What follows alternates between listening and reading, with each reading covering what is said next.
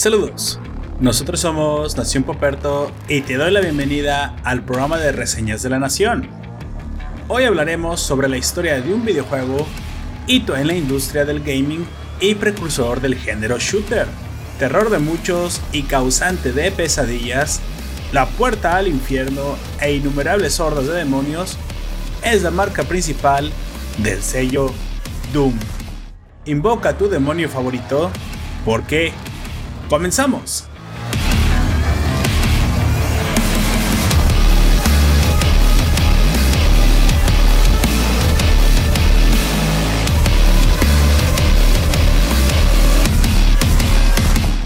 En esta ocasión hablaremos no de una serie, no de un anime, no de una caricatura, no de un libro, no de... Mm, se me acabaron los materiales. Una revista Playboy. Espera, ¿por qué hablaríamos de una revista Playboy? Es Oye, no es una mala idea. Podríamos hablar de una revista Playboy, pero bueno, eso será en otra ocasión.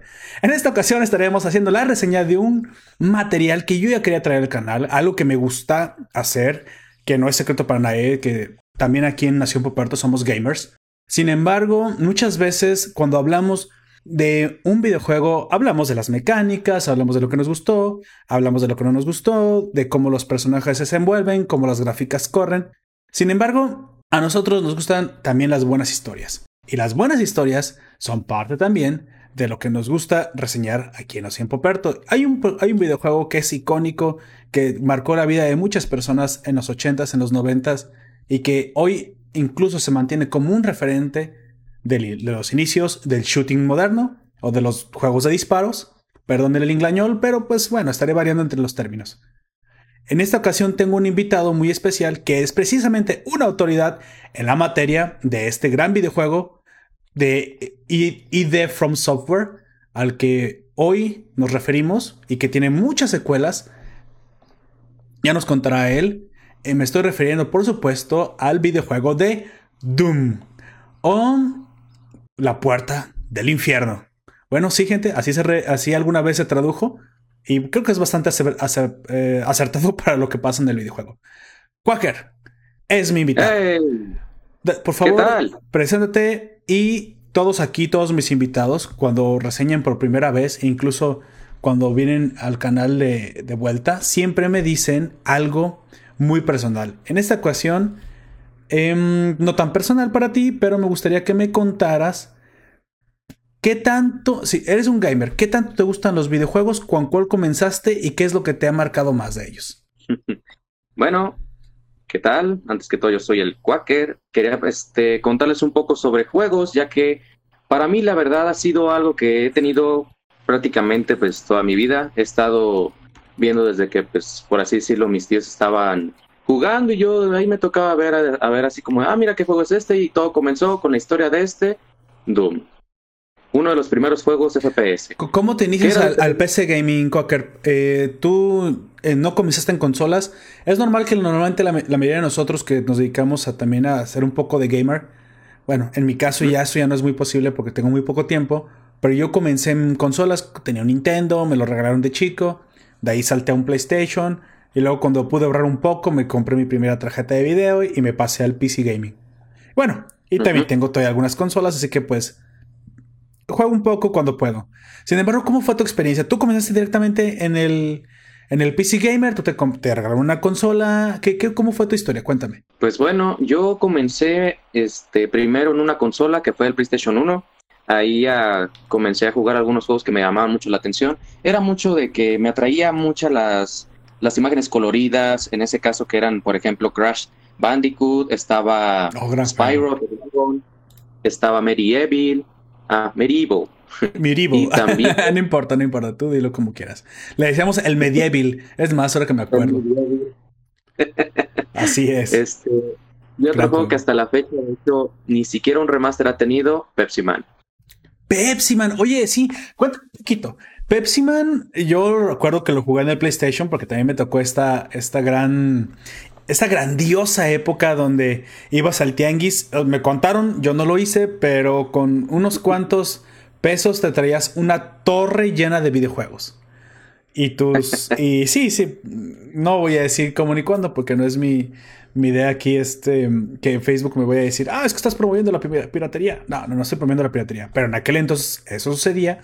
Eran muy baratos. Y la mera verdad es benditos chips del, del PlayStation, porque eso hacía que disfrutáramos cientos de juegos. Yo nunca tuve cientos, siempre tuve unos 50 o 60, que de todos modos, si hubieran sido originales, pues sí, hubiera sido una cantidad que a lo mejor en mi casa no se podían dar el lujo de gastar en videojuegos en aquel entonces. Entre ellos, alguna vez mm, recuerdo que cuando volví del tianguis, creo que eran 10 y pagabas 8. Una cosa así, si alguno de nuestros oyentes, mira, tenemos en este momento conectados a José Luis. Saludos, José Luis. También nos puede comentar en el directo si, si le pasó. Y vas y la oferta eran 12 o 15 por el precio de 10, no me acuerdo. Era una cosa así. O sea, la cosa es que llegabas a tu casa con un montón de discos. Y si no querías las cajas, eran más baratos. Creo que si volvías con ellos en bolsa nada más, te salían ya. Te regalaba dos o algo así el, el, don del.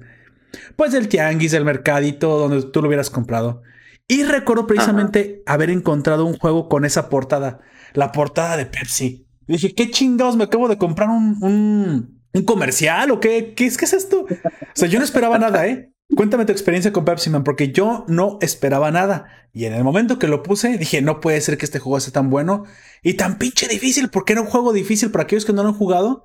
Gente, oh, hoy ya están acostumbrados a los save points, están acostumbrados a que traes 10 vidas, que te mueres y regresas de la mitad del juego. No, no, no, gente. Pepsi Man estaba difícil y era inclemente con la dificultad. Sí, tenías que tener reacciones gatunas. Y si tu juego se calentaba o tu PlayStation decidía cargar en, medio de un obstáculo, agárrate porque el glitch, el salto, el, salto temporal que daba, no, no te lo perdonaba. Ahí no había quien reclamar. Entonces, ¿cuál, ¿cuál fue tu experiencia con el Pepsi Man? Cuéntame tantito. Pues mira, yo, este, así, así como tú estabas diciendo de cómo se traían, por ejemplo, los juegos del mercado o algo así, así pasa algo parecido. La voz. porque los juegos que terminaban regalando era a veces el NFL o cosas por el estilo. Ah, sí, juegos, juegos super chafas, ¿no? Te, daban los que no habían salido, una cosa así. Oiga, Don, mejor deme el, el ese de disparos. No, no, no, joven, es que este, este es nuevo. ¿Cuál nuevo, güey? Tenía un, montón de tiempo ahí. Nada más te querían regalar lo más chafita. Pero bueno, de todos modos, eso, no quita que te trajeras pues bastantes juegos, eso sí. Pero bueno, ¿qué pasó con Pepsi Man? Cuéntame cómo fue tu experiencia estaba, por ejemplo, buscando entre los juegos, dije, bueno, vamos a ver ahora qué, qué más puedo jugar. Creo que en ese entonces me había terminado, no me acuerdo si el Crash el 1 o el 3, porque en ese entonces no sabía que había dos porque pues estaba medio curioso, no sé por qué. Y en una de esas, en la portada, me encuentro a Pepsi Man, me encuentro el logo de Pepsi, dije, Pepsi, exactamente lo que tú dijiste, ya, esto es un anuncio, es alguna propaganda, así como ah, las Exactamente, no, no, esperas nada de, de eso. Exactamente. pues vamos a ver qué, qué tal inicio el juego, el típico logo, ese con el miedo de que se quedara trabado ahí a medio inicio, pero empieza. Ay, sí, ya cuando pasaba la, el te entraba un miedito, ¿no? Así de, por favor, que cargue el juego, güey, que cargue el juego. Que no me salga un DVD con pura música, porque si no. Oye, sí, ¿no te tocó que también habían CDs de música? De repente el pinche don te vendía un CD de música entre los juegos y yo alguna vez sí fui a reclamar y me dijo, no, joven, perdóneme, es que se me pasó. Pero luego me di cuenta que valían más caros los CDs de música, güey, que luego los mismos juegos. ¿Y qué? Está más barato. Era uno de Shakira, creo que era el primerito, güey, cuando... ¿Te acuerdas de la canción esta de Torpe, Ciega, Sordo, Muda? Esa canción, cuando todavía Shakira era latina y no se, no se españolizaba. Pues bueno, pero bueno, eso, eso es punto y aparte. Dime, eh, después de que pusiste esta propaganda, ¿qué, sentiste? ¿Cómo fue tu experiencia con Pepsi Man? Pues primero de que me sentí bastante confundido porque está en japonés. pues entonces me quedé y dije, bueno, vamos a iniciar. Ya ves que en el videojuego aparece como que una, una persona así real comprando la Pepsi, viendo la televisión. Que de hecho, a fin de cuentas, el juego es un, es un comercial que, le está. Comenzaba con un comercial, así es. Hasta pensabas que te habían dado una película. Ajá, dije, ¿qué, qué película tan, tan rara que está toda Polygon? Pero bueno, bueno, vamos a ver. Que continuó jugando, todos los textos en japonés. Me acuerdo que Pepsi Man llegaba con, creo que con un policía, con un bombero, les preguntaba quién sabe qué y yo así es. No estoy entendiendo nada. Los textos están en japonés. No entiendo Takataka, ¿qué pasó? Ah, ¿tú, ¿tú lo tenías en japonés? Sí, era un port, creo que estaba en japonés porque, pues, bueno, no, sé, ya ves que a veces me... O sea, no sé tampoco lo requerías leer mucho, pero el juego estaba en inglés. ¿eh? Yo, yo me acuerdo que el mío sí, sí estaba en inglés y creo que estoy seguro que si lo busco por ahí todo está en una caja. No, nunca, nunca vi que estuviera en japonés el, el juego, pero creo que sí en la historia hicieron el port. O no, o creo que lo hicieron en Japón porque fue para pedido allá y luego lo, lo portaron por acá. No me acuerdo bien cómo estuvo la cosa. La cuestión es que era un juego bastante difícil, era. Era un juego tipo. Pues tipo Crash, precisamente, pero. Era, no, eh, runner. Sí, pero era un runner. Era más bien de aquel entonces, yo nomás me acuerdo de Sonic. Que tuviera así, que fuera así de, de importante y que fuera así de bueno. Gotta go fast. Me acuerdo de este porque la verdad, así como lo dices de que era de difícil, era muchísimo, o sea, era muchísimo. era muy difícil. Era muy difícil. Tienes que saltar en el momento, si no corres, si no le pones hasta turbo, porque pues en ese entonces le hacías creo que para adelante con cuadrado, que en ese entonces era... Sí, exactamente, era barrarse. Te daba un turbo, luego en ese entonces a veces agarrabas creo que un, un, bote de basura, te cambiaba los controles, tenías la, por ejemplo, ibas este, rolando en un barril y ahí es donde se te movieron un centímetro y te agarraron un pixel, te caías yo así de, ay, las vidas no son infinitas. Sí, sí, sí, sí, era, era, era, algo cruel con la dificultad. En ese caso, en ese sentido no perdonaba. Este, pero mira, ¿tú crees, te voy a hacer una pregunta. ¿Tú crees que eso en aquel entonces haya ayudado a formar eh, criterios? Te voy a decir por qué, porque hoy nos quejamos mucho de que hay muchos millennials o jóvenes que no me gusta generalizar porque esto no es cierto todo el tiempo, obviamente. Pero sí es cierto que hoy en día la dificultad tan disminuida de muchos de los videojuegos han hecho que, si quieres más, no, no creo que tampoco adultos jóvenes millennials, creo que ya incluso ya es de la generación centennial, la que ya viene después, la generación Z, que son terriblemente em, impacientes, que no aguantan, como decimos, no aguantan vara, no aguantan nada, se mueren una vez y ya quieren dejar de jugar el videojuego. ¿Crees que porque viven en esta, en esta abundancia donde simplemente pues descargan otro eh, freemium, otro pay to win en el Android, ya no se aprecian los buenos videojuegos con niveles de dificultad y eso también hace que el, centro de recompensa del cerebro ya no, ya no tenga una, una estimulación fuerte. Es decir, mira, eh, yo sé que en el, en el cerebro, cuando tú estás haciendo una tarea difícil y completas esa tarea o tienes una recompensa, hay, una liberación de, si no me equivoco, de serotonina y del centro de recompensa, obviamente.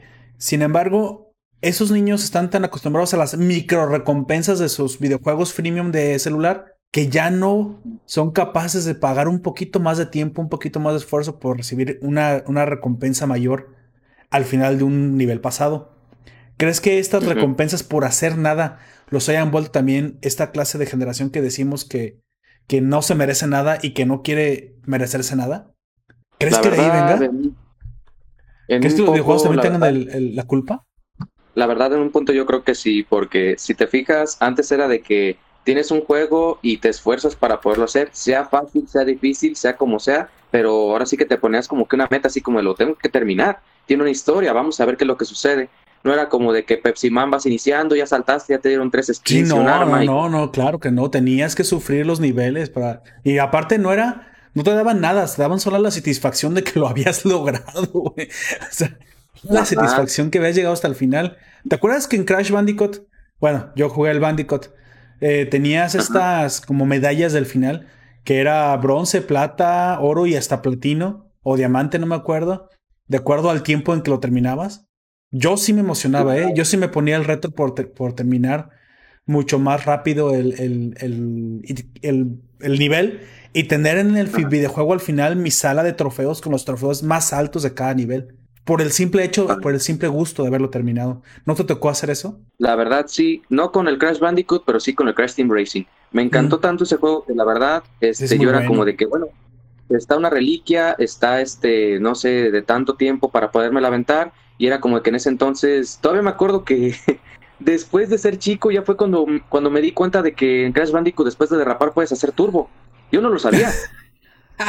sí, es una mecánica que era, era una copia directamente de la mecánica de, de Mario Kart. No, pues si no lo sabías, no ganabas, amigo. ¿Cómo le hacías entonces? Pues ahora sí que con puro trabajo, esfuerzo y utilizando poder. sí, mucho esfuerzo. Oye, precisamente, y, hablando de cosas clásicas, pues Doom para muchos de nosotros fue un juego clásico con el que comenzamos eh, a conocer este mundo del gaming de la PC. De hecho, yo especialmente empecé, fíjate, conmigo pasó algo muy extraño, no comencé directamente con Doom, empecé con Duke Nukem, o Duke Nukem, pues es que ahora la traducción es así, pero en aquel entonces era un juego que para un... Yo estaba en secundaria cuando jugué mi primer juego de PC serio. Y era ya de disparos, era. salían chavas encueradas en las paredes, en los. en los. ¿Qué onda? ¿Qué es esto? O sea, se, sentía hasta sucio jugarlo, o sea, como que estabas jugando algo ilegal. No, ¿cuál fue tu primera experiencia retro, amigo? Bueno, retro hoy en día, pero en aquel entonces eran juegos de la época. Ajá. Era algo así como, ah, mira, parece que dice que tiene que es para adultos nada más. Mira, nuestro, nuestro, oyente José Luis F dice que le hice, la pregunta en el chat de que qué juego de retro es su favorito. Le encantaban los Street Fighter, pero dice que es malísimo. No te preocupes, José Luis, todos somos malísimos. Aquellos, realmente muy pocas personas entre nosotros son buenos para el Street Fighter. Sí, muy La fórmula era moverle a lo loco. Por favor, cuéntale a los oyentes tu experiencia retro. En lo que vengo y voy a abrir la puerta porque alguien está tocando. Ajá, está bien. Bueno, con lo que fue, por ejemplo, con el Doom, a mí me tocó, por ejemplo, estar viendo que pues era demasiado pixeles, era una arma nada más bien sencilla. Veía de que pues o le apuntabas con un lado o le apuntabas con otro. No creo que en ese entonces había, creo que para botones laterales, era de que las flechas te servían para poder dar la vuelta. No creo que en ese entonces el Doom tuviera para poder conectar el mouse. Era de que con el full teclado disparabas creo que con hasta la, la tecla de barra espaciadora. Y era bastante curioso porque veías a los enemigos, era una algo de que antes de que por, así decirlo se hiciera famoso el mentado Minecraft, que ahorita pues es famoso mucho por los píxeles que tiene, por los cuadrados. Acá era, lo, lo veía como algo inocente, algo que no era como tan grotesco, a pesar de que, pues bueno, son demonios, los destruyes, los matas y todo lo demás. Pero era bastante curioso. Además de que, pues, los sonidos eran, pues, muy parecidos a los, a los tonos de celular de en ese entonces, cuando uno tenía, por ejemplo, un Nokia 3220, que, ah, qué famoso fue ese celular, la verdad. Pero cambió un poquito, de hecho, la verdad, cuando conocí a lo que es el Cyberdemon, un demonio que puede considerársele aquí en Doom como un boss, un jefe, el cual es un demonio gigantesco con un lanzamisiles pegado a la izquierda, en el, en el brazo izquierdo, perdón, y que pues por ende, te lanzaba misiles con dos que te pegaba, creo que pues absolutamente le bailabas. Estabas muerto.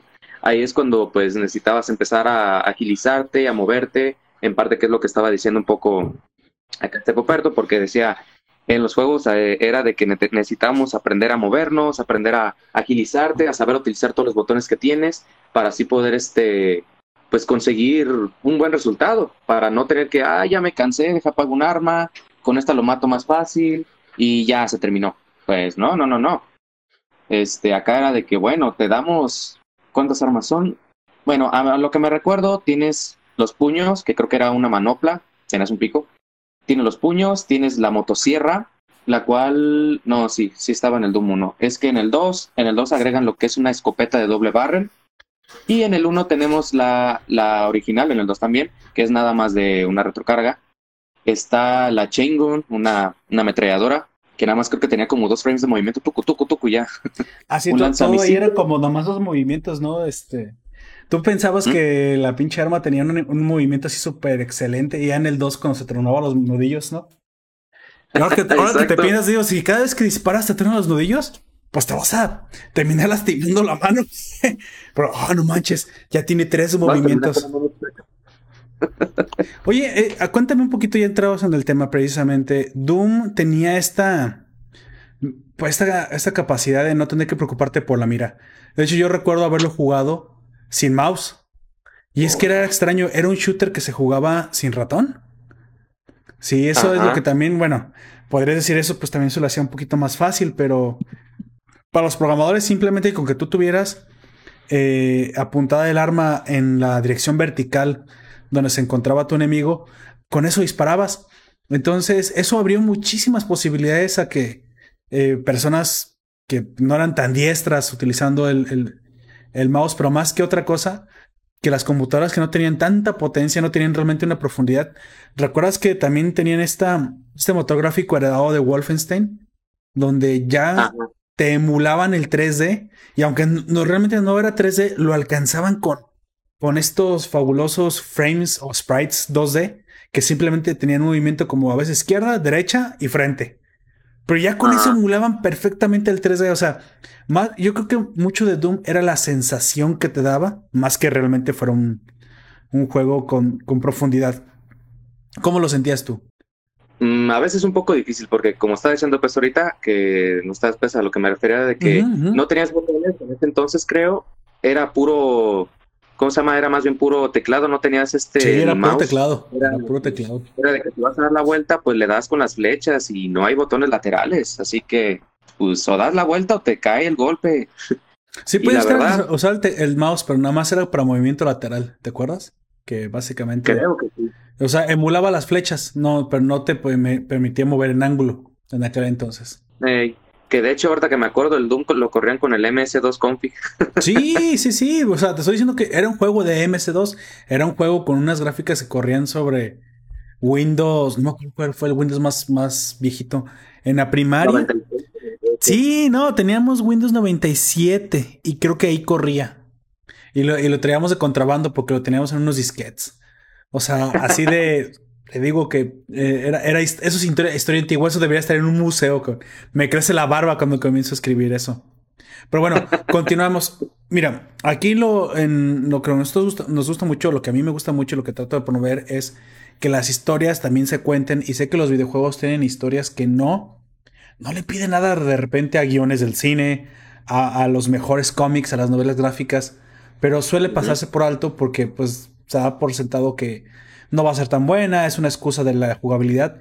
Pero no, de repente tenemos unos juegos, unas historias que cuando tú vinculas todos los juegos unos con otros, te puedes aventar una trilogía del Señor de los Anillos fácilmente. Un mundo tan extenso que no sé por qué a veces es un poco relegado, un poco subestimado por, por la audiencia, pero que también da pie a que se hagan muchas, muchas cosas a, a partir de este material. Creo que tenemos la mala, la mala experiencia de que muchas películas o muchas series no se, no se adaptan bien y luego no se adaptan bien porque no saben llevar a la pantalla chica o a la pantalla grande la, sensación que puede llegar a dar el, el videojuego. El mismo sentimiento. En el, caso de Doom no es decepción, su película es horrible. Y aunque sale, pues la roca, o sea, tú te imaginas, tienes a la roca, y tú dirás, bueno, no hay película mala con la roca, sí, gente, se llama Doom.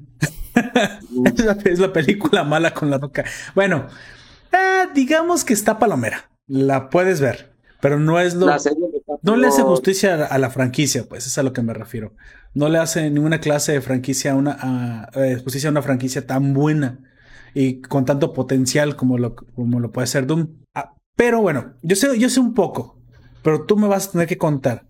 Doom tiene un inicio, tiene un origin, eh, dónde arranca eh, cronológicamente la serie. No importa que pises un juego el 3 o el 5, no me interesa. A mí tú cuéntame dónde nace el concepto Doom. ¿Qué es Doom? ¿Qué es un Doom? ¿Con qué se compra un Doom? ¿Se come un Doom? ¿Con, qué se come un Doom? Harto chile. Bueno. es, moringa, pues, Sí, sí, sí. Bueno, sí. El Doom aquí este, inicia con un juego que es, es, creo que realizado en 1996. Es un juego que se realiza con el mismo motor gráfico que Wolfenstein y que es, de hecho, después de Wolfenstein. Como dices, de historia en sí, lo que, lo que tiene en parte es de que, como tenemos en la portada, que es un marín luchando con, la, con los demonios, uno debe de pensar, bueno, yo creo que de seguro, pues así es sencillo, es un marín, se mete al infierno, rompe algunos traseros de demonios. Y ya. Y pues ya, ¿verdad? Y ya. Pero, es pues más que eso. Es más que eso. Tiene un poco de historia detrás. Lo que pasa es que este personaje principal que tenemos de Doom este, ha sido llamado de diferentes formas, ya que toda la saga ¿Cómo se llama? ¿Cómo se llama ese, ese tipo? John, Michael, John Michael. ¿Cómo chingo se llama? Eh, suena muy curioso, pero la Este, la comunidad lo ha, lo ha denominado como Doom Guy. Doom Guy. O el chico Doom. ok, bien creativos los de la comunidad, Orly. A fuerzas. Y luego tiene pues un nombre, pero la verdad, como ese nombre proviene de los cómics, ya que, ya que Doom tiene cómics, ese nombre es Flint Adams. Ah, Flint Adams. Oye, pero... ah, Taggart. Ya nos podemos quedar con ese nombre. Digo, si, si ya le pusieron un nombre más o menos oficial, ese sí, nos podemos, sí no lo podemos quedar, ¿no? O sea, sí, sí no hay ningún problema en que le, le digamos así. Podremos decirle Flynn. Las aventuras de Flynn, hora de aventura. ok. La única cuestión es de que esta pregunta se le ha realizado, por ejemplo, a los de ID Software y les preguntan, dicen, oigan, ¿el Doom Marine en serio se llama Flint Tagger así como se denomina en los, en los cómics? Nunca la responden. Ah, Nunca dicen que sí. A ellos les encanta mantener el secretismo alrededor de la identidad del personaje. Ajá. O sea, no es algo que esté, por así decirlo, bien puesto, por lo cual al Doom Guy, pues se le dice así nada más. Lo, hacen a propósito, amigo, marketing. O sea, ellos, bien, bien lo saben, lo hacen a propósito para que la gente mantenga el secretismo y, y haya cierto aire de misticismo alrededor del, del protagonista. Pero bueno, el, el, protagonista es el mismo en todos los juegos. Es una pregunta mm. tonta, pero es que yo no, no, no he jugado todos. Jugué, bueno, de hecho jugué el 1 y el 2 y el 3, creo que son la mayoría. Bueno, entonces sí he jugado todos, pero no sé si es el mismo, la verdad. eh, vieras que ahí hay algo bastante curioso porque en, en, varias sagas son muchos diferentes y hay una teoría en la cual que la pregunta pues no es tonta, sí es algo grande porque dicen de que prácticamente los nuevos Doom, que es el de 2016 y el Eternal, es el mismo Doom Marine del primero y el 2. Ah, ok, bueno, comencemos con este Doom Marine, comencemos con Flint. ¿Qué, qué pasa con Flint? Él tiene eh, que ir a Marte. ¿Cómo es, ¿Cómo es el mundo cuando historia, cuando comienza Doom? ¿Cómo arranca? ¿Cómo, es el universo? ¿Estamos en el futuro? Em, ¿a, dónde? Él tiene que ir a Marte, supongo que eso se sigue cumpliendo. ¿Sigue siendo el inicio de, Doom? Me ama. ¿Me ama? Bueno, ok, ok. Al planeta Marte. tiene que ir al planeta Marte. Ajá. La ¿Qué, ¿qué pasa ahí? Esto sucede en un futuro lejano. A lo que se tiene prácticamente como un conocimiento de todo esto, ya que mucho, mucha historia que se tuviera sobre ello, pues solamente hay como que la razón del por qué fueron, dónde sucede y todo esto, el cual es el siguiente. Dice de que pues acá el Doomguy es uno de los mejores marines de la Tierra, es así que bien entrenado, el cual está en la UAC. La UAC es, en inglés es Union Aerospace Corporation, algo así como que la ah, Corporación Aeroespacial Unida. Ya, ya. La UAC la UAS se da cuenta de que tiene varios proyectos, entre ellos como que es este, como dice eso de aeroespacial, pues bueno, ¿qué tal si, qué te, que así como preguntándole como que a los demás, ¿te latería vivir en Marte? ¿Te latería vivir en la Luna? Algo por así decirlo, o sea, llevar la población. Ah, recluta, recluta gente para vivir. Oh, ok, ok. Lo que sucede es de que la UAC ha estado haciendo como que algunas cosillas medias raras que no se denotan hasta después, porque lo que hacen es de que están trabajando en lo que son las dos lunas de este Marte, las cuales se llaman Phobos y Deimos. Y Deimos. Estas dos tienen algo bastante importante ya que el juego sucede en ello. En una transmisión que de hecho tienen en la Tierra, en la UAC, les empiezan a decir, fíjense que estamos en Phobos, este, tenemos problemas, ha habido algo porque, ah, perdón, esto no lo dije antes, comienzan a, desarrollar lo que son portales para poderse este, pasar de un lado a otro mucho más fácil. Ah, ok, pero eh, portales interdimensionales, espaciales, o sea, teletransportación directamente, ¿ya estaban desarrollando esa tecnología en Marte? Ajá, o sea, era como de que la Tierra hay un portal que si me meto me lleva a, Marte. Y de ahí hay otro que me lleva a No, entonces sí estaban ya muy hardcore en la tecnología que estaban desarrollando. Sí, sobre todo. Acá todavía apenas están creyendo en el chupacabros, pero bueno. bueno, pero esta, esta gente ya lo había desarrollado, ¿no? ¿Con qué tecnología? ¿La habían encontrado? ¿La habían desarrollado? ¿Te lo cuentan en algún momento? Uh, es ahí donde radica un poco la cuestión, ya que empiezan a contar. La UAC empieza a sacar un poco de energía para poder este, alimentar esos tipos de portales. Empiezan a tener problemas en la transmisión que están diciendo lo cual empiezan a decir, oigan, fíjense que estamos pasando pues a nuestros científicos, estamos pasando a nuestros marines, pero del otro lado están saliendo como que destazados, están saliendo heridos o con problemas mentales bastante grandes. O sea, ¿qué, está pasando allí, doctor García? o sea, tú dices que, que, inventaron los portales para llevar más rápido a la gente de la Tierra a Marte para Estaban haciendo, supongo que investigación, minería. Algo dices que es una agencia aeroespacial. Supongo que tenían como miras a colonizar Marte. ¿Podríamos pensar en eso? En parte. En parte podríamos decir que era colonizar. Ah, ok. Entonces ellos ponen los portales y cuando la gente comienza a pasar a través de los portales para poder pues llegar más rápido y no tener un viaje, no sé cuánto dure, tres, seis meses, cinco meses, lo que durara en aquel entonces el viaje a Marte. Al llegar a otro lado no llegaban bien, como tú dices, heridos, eh, cuerpos mutilados o literalmente dañados de su cabeza. Y no, se explican por qué demonios está pasando esto, ¿no? Hasta ahí. De hecho, es aquí donde nuestro héroe entra. ¿Por qué? Flint, así este, es. Ajá, el señor Flint Agar, alias el Doom Guy. El Doom Guy. Empieza así es. El vato Dom. el vato Dom. Así es. Empiezan a decir, oigan, eh, pues necesitamos que nos manden acá algunos marines porque necesitamos revisar lo que está pasando con el portal. O sea, no es normal de que estén regresando todos heridos, todo esto, se estamos perdiendo mucha gente. Todo esto está pues yéndose a la fregada, está muy mal. Así que Doomguy junto con un, este, un escuadrón ahí de marines pasa creo que sobre un portal para llegar a esos Phobos y revisar qué es lo que está sucediendo allí. Ya, ya. Requerimos soporte y todo lo demás. Pues bueno, ahí pasa de que el mentado Flintagar, acá el Doomguy, se queda cuidando la puerta así como tú vas a ser el cadenero. Ah, ok. oh, a, él lo dejan cuidando la puerta. Es así como tú cuida, por favor, de aquí en lo que estamos nosotros adentro revisando, todo lo que esté sucediendo en Fobos, por favor. Ya, ya, ya. Y es cuando dice, bueno, pues yo aquí me quedo. Al Doomguy lo que le toca escuchar es de que empieza a escuchar disparos, gritos, órdenes, acá hay alguien, acá hay un demonio, acá hay todo esto, y hasta que de repente empiezas a escuchar un silencio espectral. Ok, e, e, eso yo te quería preguntar. Entonces, cuando la gente entraba, o digamos en este caso los soldados entraban al portal, no llegaban directamente al otro lado, sino que pasaba un tiempo como, era como un túnel. O sea, había un transcurso de tiempo en el que tú entrabas al portal y no salías inmediatamente por la salida, por otro lado. O sea, no es como el portal, ¿sabes? O sea, ya ves que portal es, pones un portal aquí, pones otro portal acá y hasta literalmente puedes ver a través del portal lo que hay del otro lado. Pero en este caso no. Esto era más como Stargate, viaje a las estrellas. Aquí tenías que entrar y atravesar alguna clase de túnel, vamos a ponerle, alguna clase de terreno, hasta antes de salir a, salir al otro lado. Así era como funcionaban esos portales.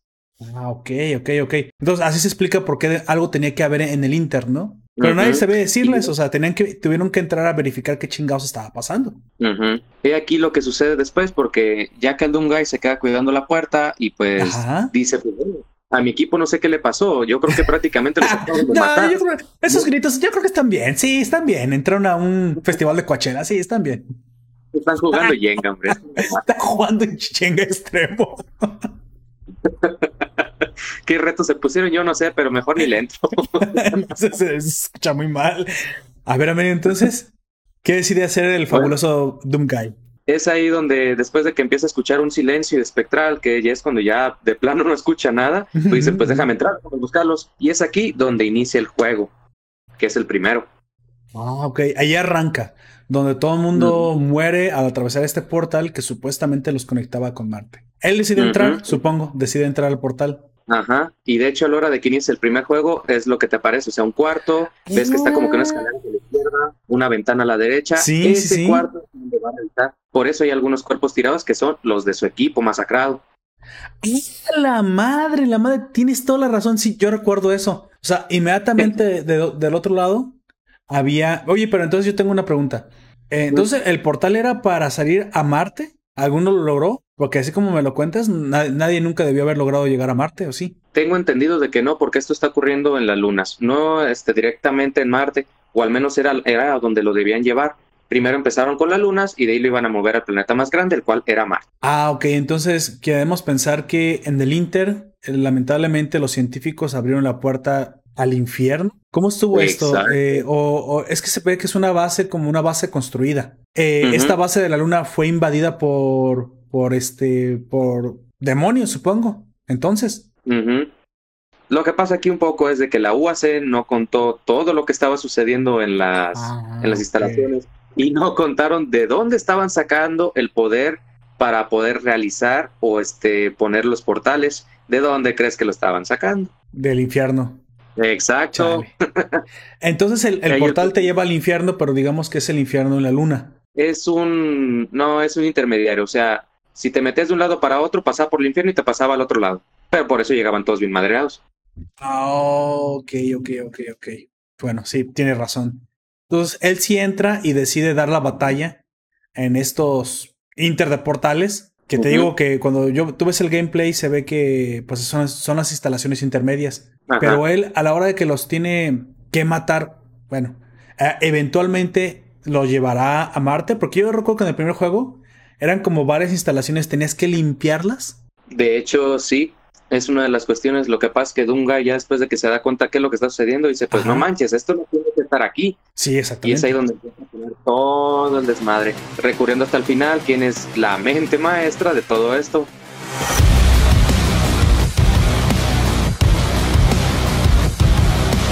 Ok, siguiendo con la historia del juego, cuando él limpia, digamos, en el primer juego, limpia las instalaciones, derrota al último jefe este, si hay algo importante que decir, me dices, ¿eh? porque yo simplemente lo estoy tomando desde el punto de vista eh, literario, si quieres, cronológico. Él, ¿qué decide hacer? ¿Qué, ¿Qué, conecta este juego, me imagino, con el siguiente, que es el Doom 2? Porque aquí, pues, él ya limpió la, ¿Limpió la luna o limpió Marte? Eh, ayúdame con esto, porque si yo no sé en el uno que hizo. Limpió lo que fueron las lunas y, un y creo que tengo entendido que en parte lo que fue el infierno. Ah, sí, yo digo la luna, pero son las lunas. O sea, supuestamente limpió Phobos, limpió Deimos, las instalaciones en Phobos y Deimos, y el infierno que había conectado con esto. ¿Y en el 2 qué sucede? ¿Qué, cómo conectamos con el 2? Esto me está interesando bastante, ¿eh? En Doom 2 tenemos un título bastante curioso que pues aparte de como de, ¿cómo se llama? de spoiler, pues no lo dice. Ya que todo esto ocurrió en las lunas de Marte, Doom 2 se llama Hell on Earth, ya infierno en la Tierra. Ah, la madre, entonces ahora por el portal que habían creado, se salen los demonios del infierno y ahora llegan a la Tierra. Ah, exacto. Todo ese poder se vino ahora a la Tierra. Vaya. Y él, o sea, él es un superviviente, supongo que le toca pues volver a enfrentar el, el a los demonios. Ahora sí que, pues Dungay es como que el conserje infernal. Le toca limpiar. ¿Qué, qué, ¿Qué descubre? ¿Qué le sucede en la Tierra? Cuenta un poquito más de historia de ese segundo juego. En la Tierra lo que sucede es de que a la hora de que regresa se da cuenta de todo lo que tenía UAC detrás, que es lo que te, lo que te había contado antes, de que en realidad lo que estaban haciendo era que estaban experimentando con, con toda la, ¿cómo se llama? Toda la energía del infierno, estaban utilizando para potenciar todas sus naves, todas sus instalaciones, hasta que se dieron cuenta de que se empezó pues a salir de control. Y pues fue cuando empezaron los problemas en Phobos, en Deimos y posteriormente en el segundo que se pasaron a la Tierra. Ah, ok. Y aquí hay algo, aquí hay algo bastante curioso en el mapa, que es este, algo que también pues, dije, no manches, es cierto. No sé si recuerdas el primer mapa a la hora de que inicias, que ves como que estás en una plataforma, ves a dos soldados adelante y si te vas por la izquierda agarras una, una motosierra que está como que en una repisita. Sí, sí, me acuerdo de ese icónico inicio. ¿Qué pasa? Que pues el Dungay terminó saliendo creo que en una en una skatepod o en una ¿cómo se llama? De lo peor, o sea, me lo sé en inglés, pero no me lo sé en español. En una cápsula de escape. Ah, ok. Terminó en una cápsula de escape en una nave que ya venía de, desde ya de Marte para poder venir a la Tierra y cae justo en la terracita que está a un lado de la, de la motosierra. Es por eso que es ahí donde se pone que son las instalaciones de UAC. Oh, ya, ya, ya te, te entiendo. De hecho, sí, en, ese, ya me acordé, en ese primer juego limpias fobos, pero eventualmente acabas como que el primer set de niveles y creo que te brincas a Deimos y después una parte, como te dices, una parte en el infierno. O sea, sí conectas, ya, ya, me acordé bien, bien, bien, sí vas conectando varias instalaciones. Aquí la cuestión es que en el segundo, ahora tienes que limpiar la tierra y luego te metes al infierno. Yo aquí te voy a preguntar un poco. El, el infierno no es así como que, ay, si salen ciertos demonios y ya. Tiene una estructura, ¿no? Tiene alguna estructura jerárquica, tiene algún jefe, tiene algún demonio jefe. Ellos se dan cuenta de la oportunidad que tienen ahora que les abrieron la puerta y pues ahora ya pueden hacer de su, pues lo que quieran, acampar a sus anchas en nuevos mundos. Eh, ¿Sabes un poco de esto? ¿Me puedes contar un poco de la estructura del infierno? ¿De los demonios o de, sí, de los cómo demonios. van a aparecer? Lo que todo, amigo, quiero saberlo todo.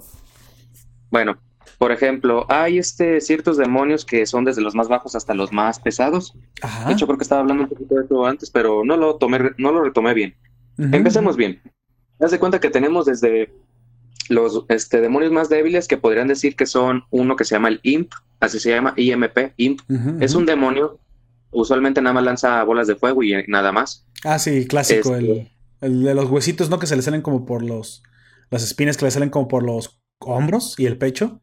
Y que Eh, te, te mira feo y te lanza una bola de fuego, ¿no? Eh, bueno, eh, si es café, sí. Si es una Sí, es café, calavera, sí. es el Revenant. Sí, no, no, no. Yo, yo hablo del café. Yo hablo del café. Lo que pasa es que tiene como unos, unos huesitos que le salen de la. de los hombros. Ajá. Bueno, ese es el principal. Ya después nos seguimos con lo que son los marines zombies, que son los que podría decirse vienen del infierno, que son el Pistolman, creo que así se llama, o Rifleman. Así es como lo denotan en Oye, programación. ¿por, por qué tienen armas? ¿Eran humanos que fueron eh, do- dominados por los zombies, por los demonios? o Porque me da la impresión de que pues, son personas que pues, tienen armas humanas. Haz de cuenta que son personas que cayeron en guerra y ahora sirven a la Legión del Infierno. Ah, ya. Ya, Y ahí el por qué ahora te están luchando. Prácticamente son tus compañeros, pero pues ex compañeros. Es lo que te iba a decir. Deben ser hasta conocidos del, del Marine. Pues sí, pero pues ya ves como que en ese entonces era muy poca la programación y pues todos se, parecía, se parecían, así que pues no. Todos son clones. Así que pues ya el, el diablo dijo, nah, yo los voy a clonar a todos. Una- uno con escopeta, uno con metralladora y otro con rifle. Fin. Sí, se acabó. Ahí, ahí están de hecho otros, otros dos, uno que era el de escopeta y otro que tenía una ametralladora. Y creo que otro básico es una pequeña calavera con fuego que de hecho se te aventaba, podía volar. Se llama Lost Soul o una alma perdida. Oh, es Y ya de ahí vamos, vamos ahí un poco a lo, un poco lo más pesado. Está lo que son el Revenant. Revenant es una calavera que tiene dos lanzamisiles a los lados. Oh, sí. Sí, sí. Mm, ah, te lanza lo que son pues unos misiles normales y hay veces que si trae ganas, ¿verdad? ya ves, te lanza unos misiles que te van siguiendo. Lo sabes porque son más lentos. Está después de ese, está uno que se llama Mancubus o también llamado Fatso. Es un como un gordote, un demonio muy gordo que tiene dos cañones gigantes de fuego que pues ataca tres veces con doble, doble bola de fuego. Está- este creo que está entre intermediario de, de, de débil y más o menos así medio pesado, que es el Pinky, así se le llama. es un demonio rosita. un demonio Sí. que lo único que es que se te acerca para poderte morder. Y ah, ahora sí, sí, medio- uno que parece como parece como los pequeñitos puercos, ¿no? Esos, este. Incluso tienen una ver- Ajá. hay versión invisible de esos. Ajá, también hay uno invisible, un Invisible Pinky, creo. Esos me gustaban porque con la motosierra podías ahorrar balas y los podías matar sin que te tocaran. Ajá, se trababa la programación y no te pueden atacar. Sí. Ese hack siempre me sirve. Este, después de eso tenemos, por ejemplo, uno volador que se llama Cacodemon. Es una bola roja de un solo ojo que te lanza bolas de fuego. Y tenemos una variante que este desde Doom 2 comenzó a aparecer que se llama Pain Elemental, que es el elemental del dolor, el cual pues, pues le gusta lanzarte almas perdidas así. Las saca de la boca y te las avienta. Y Ah, si ya. explota, lanza otras tres. Ok, ok. Y los, por ejemplo, los demonios tienen algún jefe, son conscientes de lo que está pasando o simplemente pues ven la puerta y se salen. Ah, prácticamente su misión es erradicar. A lo que estuve aprendiendo un poco de cómo va la historia ya un poco más complementada en Doom Eternal, Ajá, es ajá. erradicar todos los vivos. Ok, eh, aquí yo tengo una pregunta. Si los humanos no hubiéramos abierto la puerta, eh, ellos lo hubieran abierto, ¿por qué está en Marte? Porque la puerta está en Marte, o sea, sé que la tecnología para abrir la puerta estaba en Marte.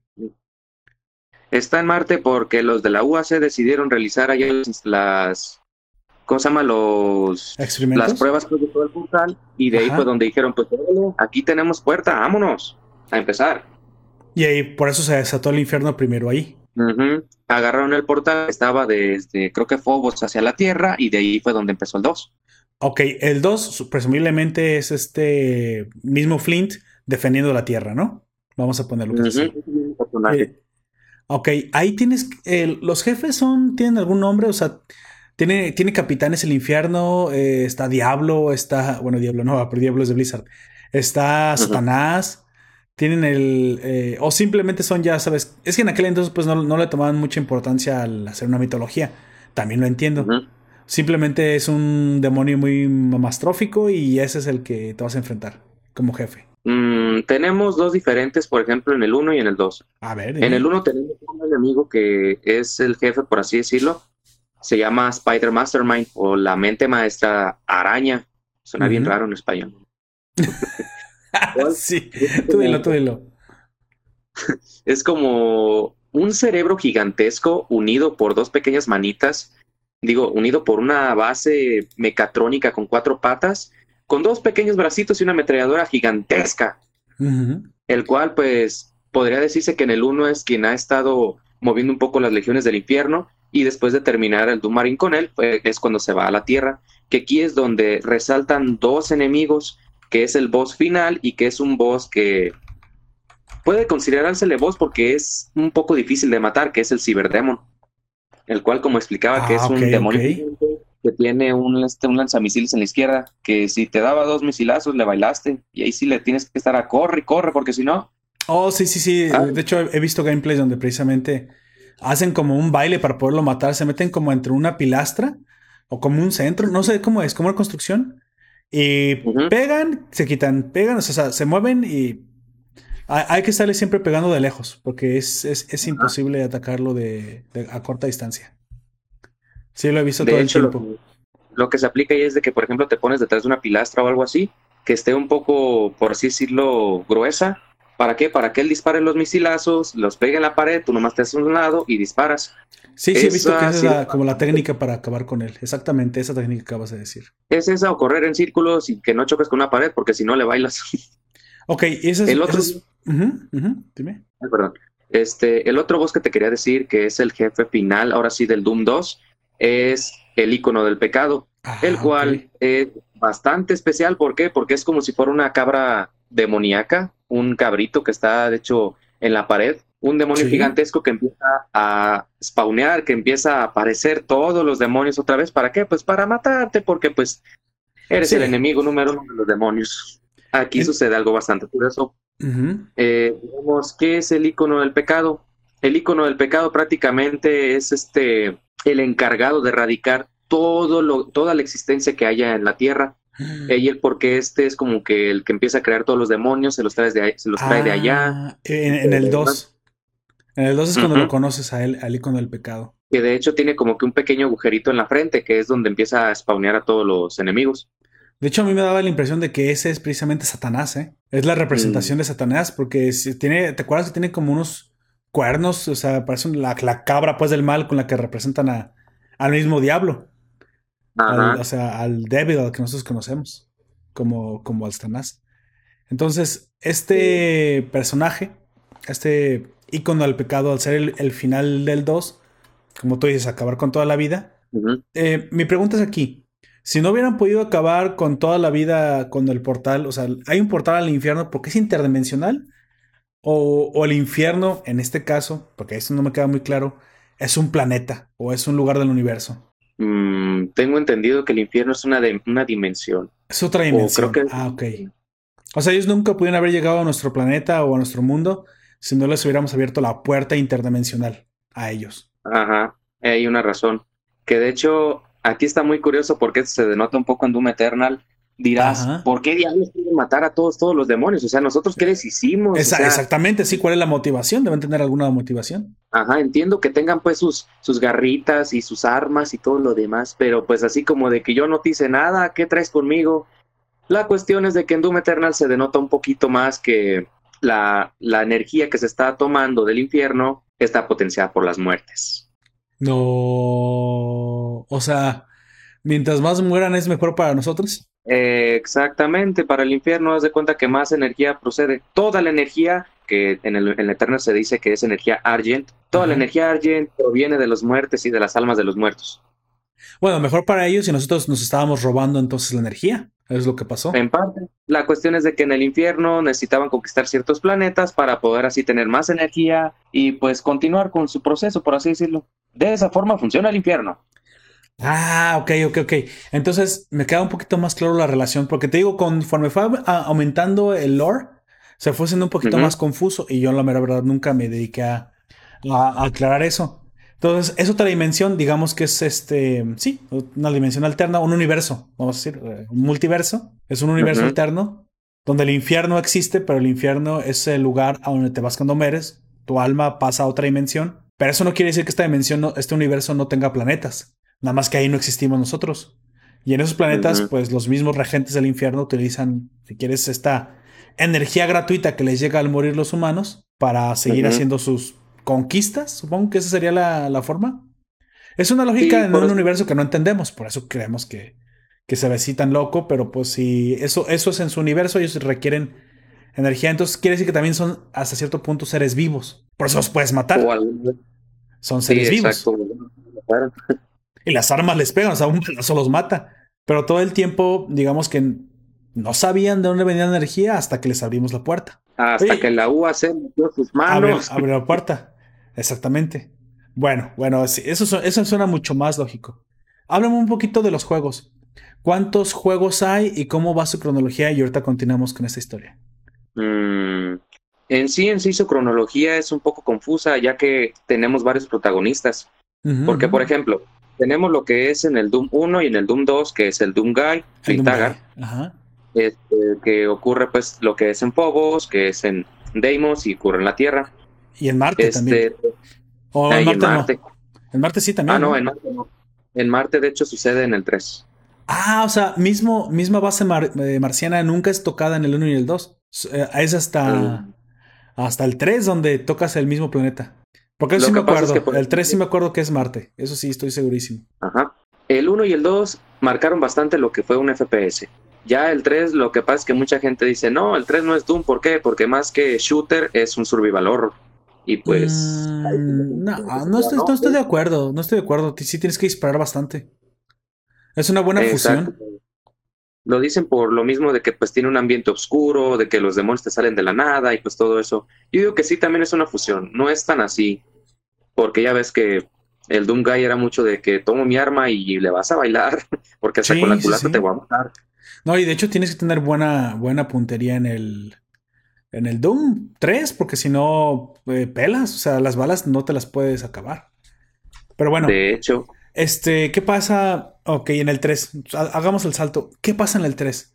O sea, al final del 2, el Doom Guy vuelve a salvar el día, acaba con los demonios de la, de la segunda luna y de la Tierra. Pero supongo que ahí no, ahí no queda.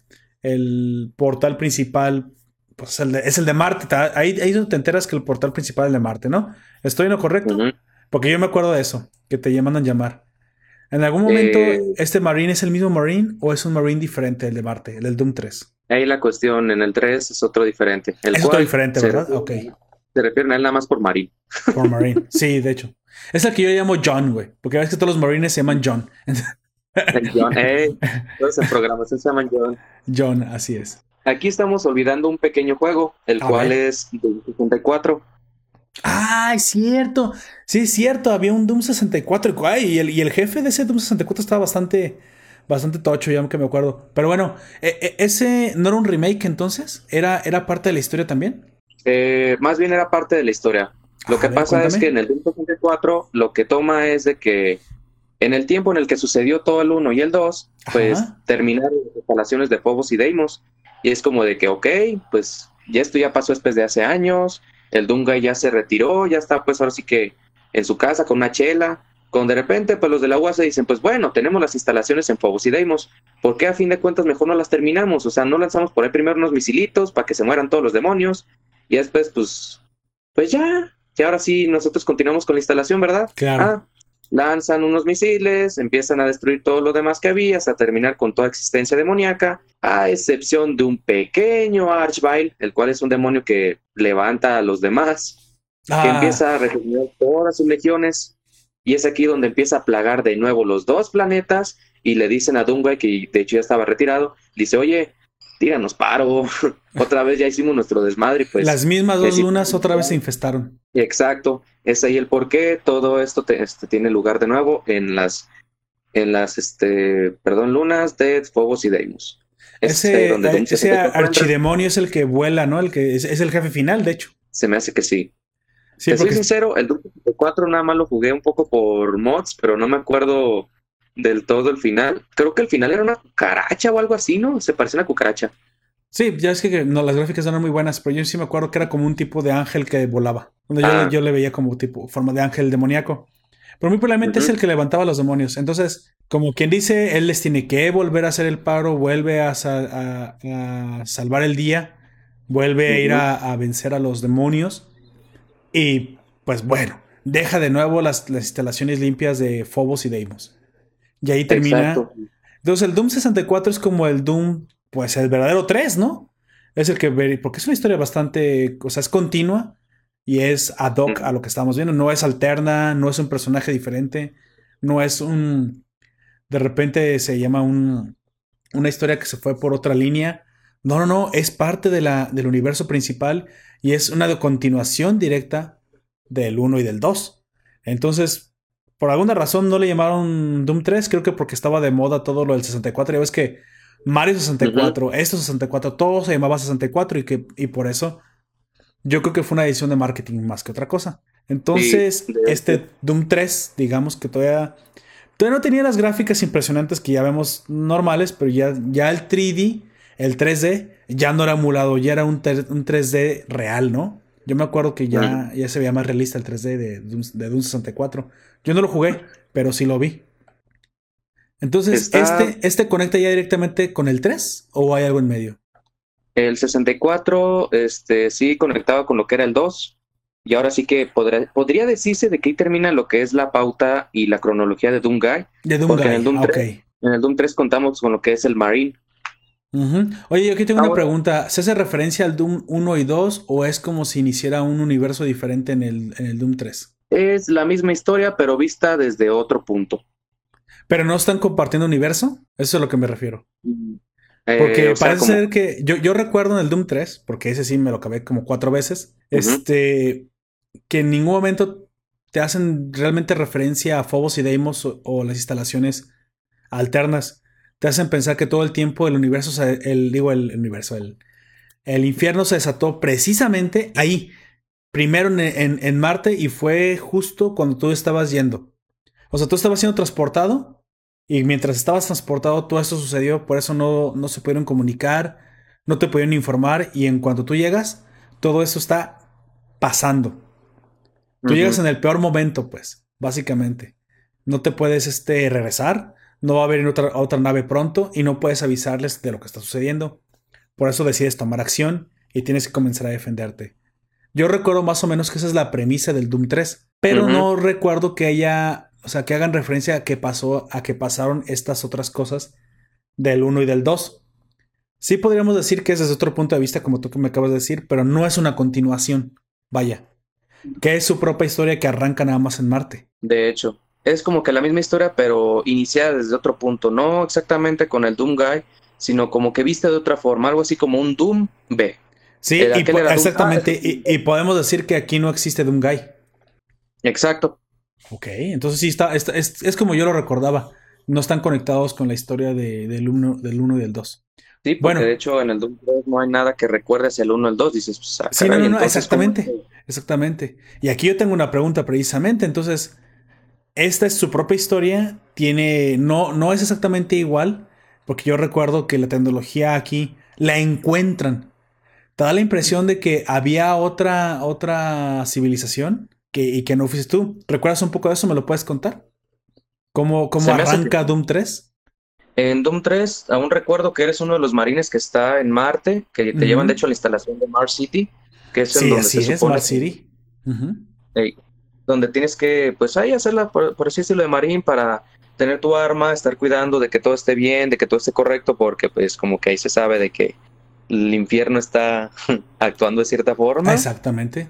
Me acuerdo claramente ese inicio, que la verdad ese sí me encantó, no te diré que aunque a pesar de que se quejen de Doom 3, sí me gustó mucho, que estás iniciando todo esto y de repente todo se empieza a salir de control. ¿Pero por qué se, quejarían? Yo me acuerdo que estaba súper laureado, a mí me encantó Doom 3. Y tenía unas gráficas este súper eh, ¿Recuerdas que también habían, hablaban de esto, que tenían unas gráficas súper innovadoras para el tiempo? E incluso fue el... Sí, fue el culpable de que muchas computadoras se dieran cuenta o que muchas personas se dieran cuenta que Windows Vista era una basura. Porque solo corría en Windows Vista en la PC al principio y realmente no corría muy bien porque el Windows Vista se chupaba mucho los recursos de las computadoras. De hecho, básicamente fue el que, el que forzó. Es que a mí me tocó en el salto tecnológico de que Pentium 4 no corría muy bien Doom 3. Ya, ya tenías que saltar a, computadoras Core Duo. ¿Te acuerdas este inicio?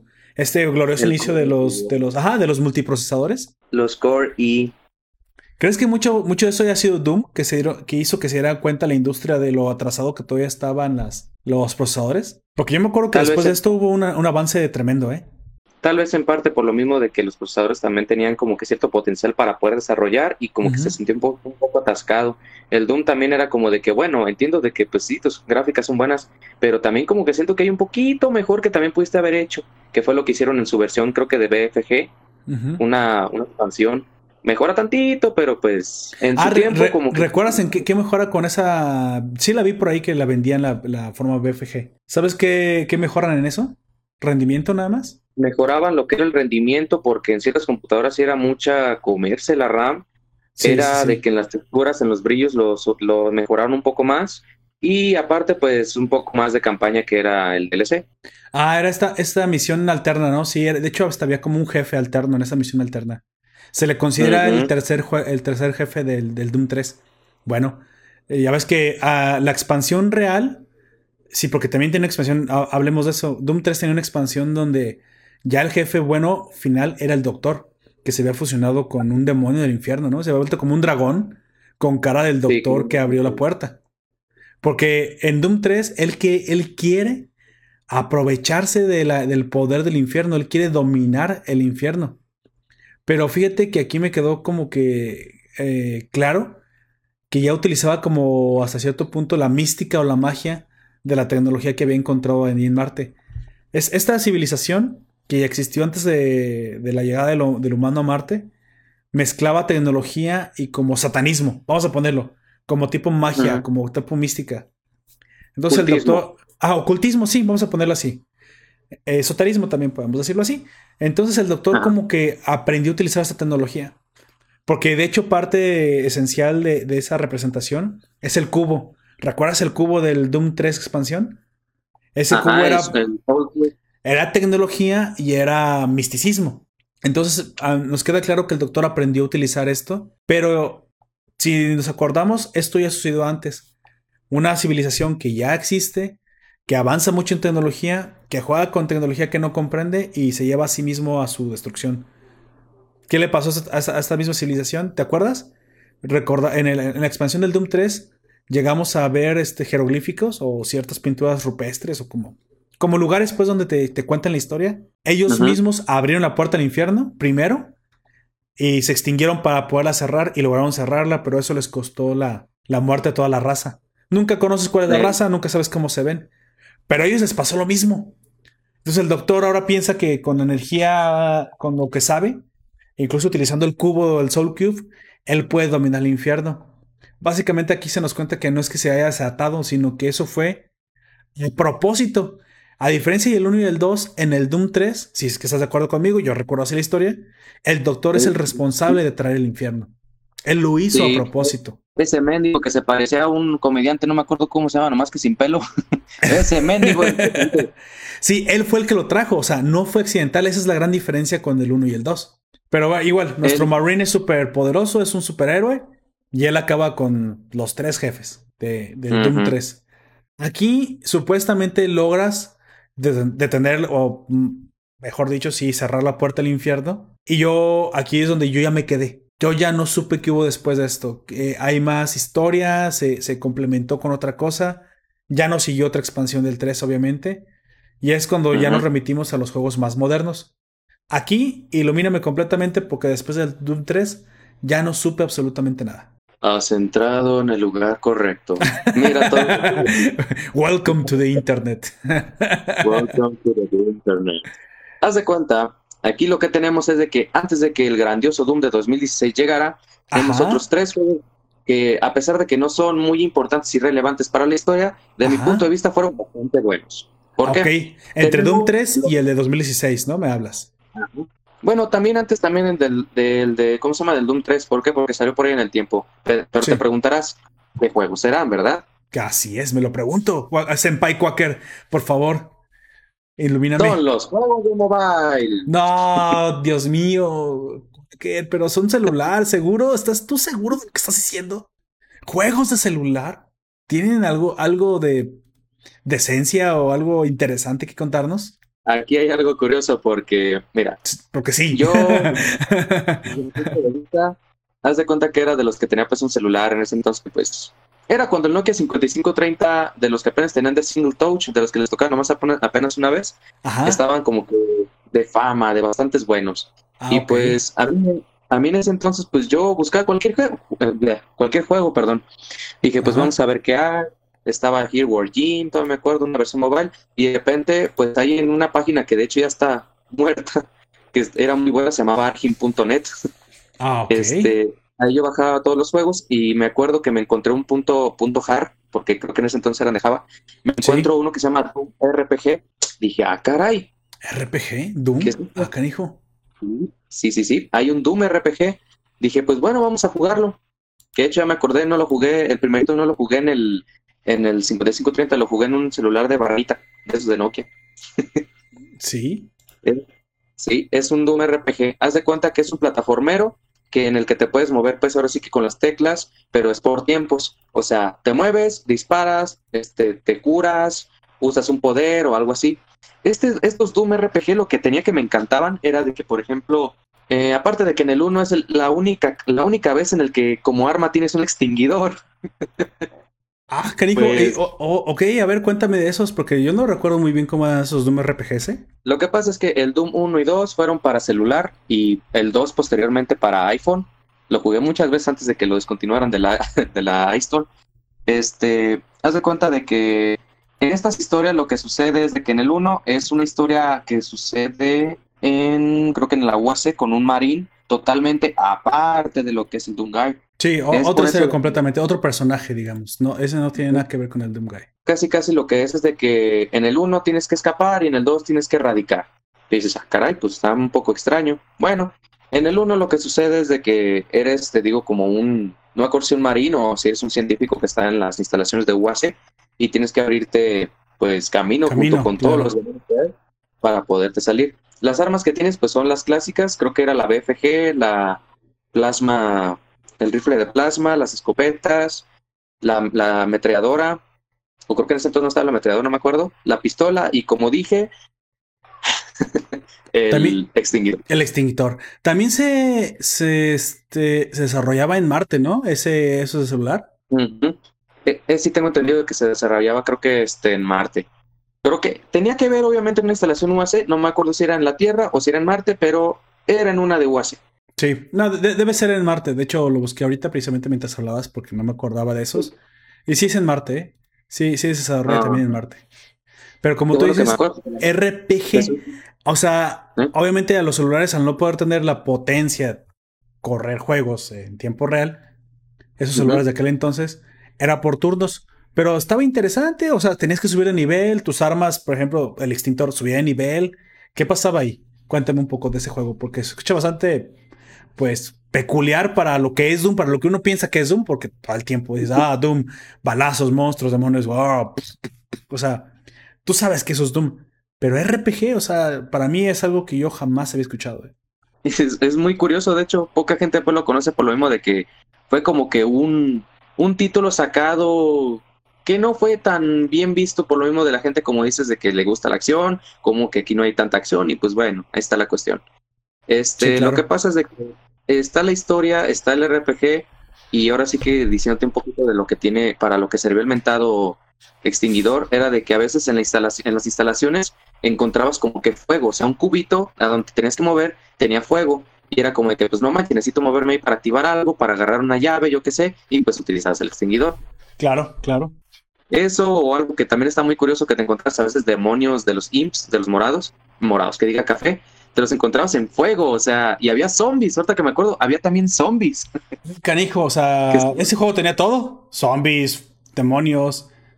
Pero entonces también supongo que también se basaba en esto de salvar el pues este las instalaciones porque otra vez el infierno se desató, básicamente, había un algo residual, ¿no? O eran, o eran como remakes para celular de Doomguy. Era como que historias, como unos spin-offs de la propia historia de, cuando estaba sucediendo. Es así como de que mientras está sucediendo, no sé, en el 3, todo lo que está pasando en Marte, ah, fíjate que aquí hay un, un, este, un científico u otro marín que pudo escapar y está por su lado, así, este, abriéndose para escapar.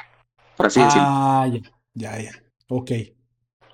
Algo que me. ¿Cuántos había de celular? ¿Había dos juegos? ¿Cuántos había de celular? De RPG hay dos. Ah, ok. Como decía, algo que de lo que me encantaba bastante de, de los Doom RPG es de que hay bebidas consumibles que te daban cierta cuestión.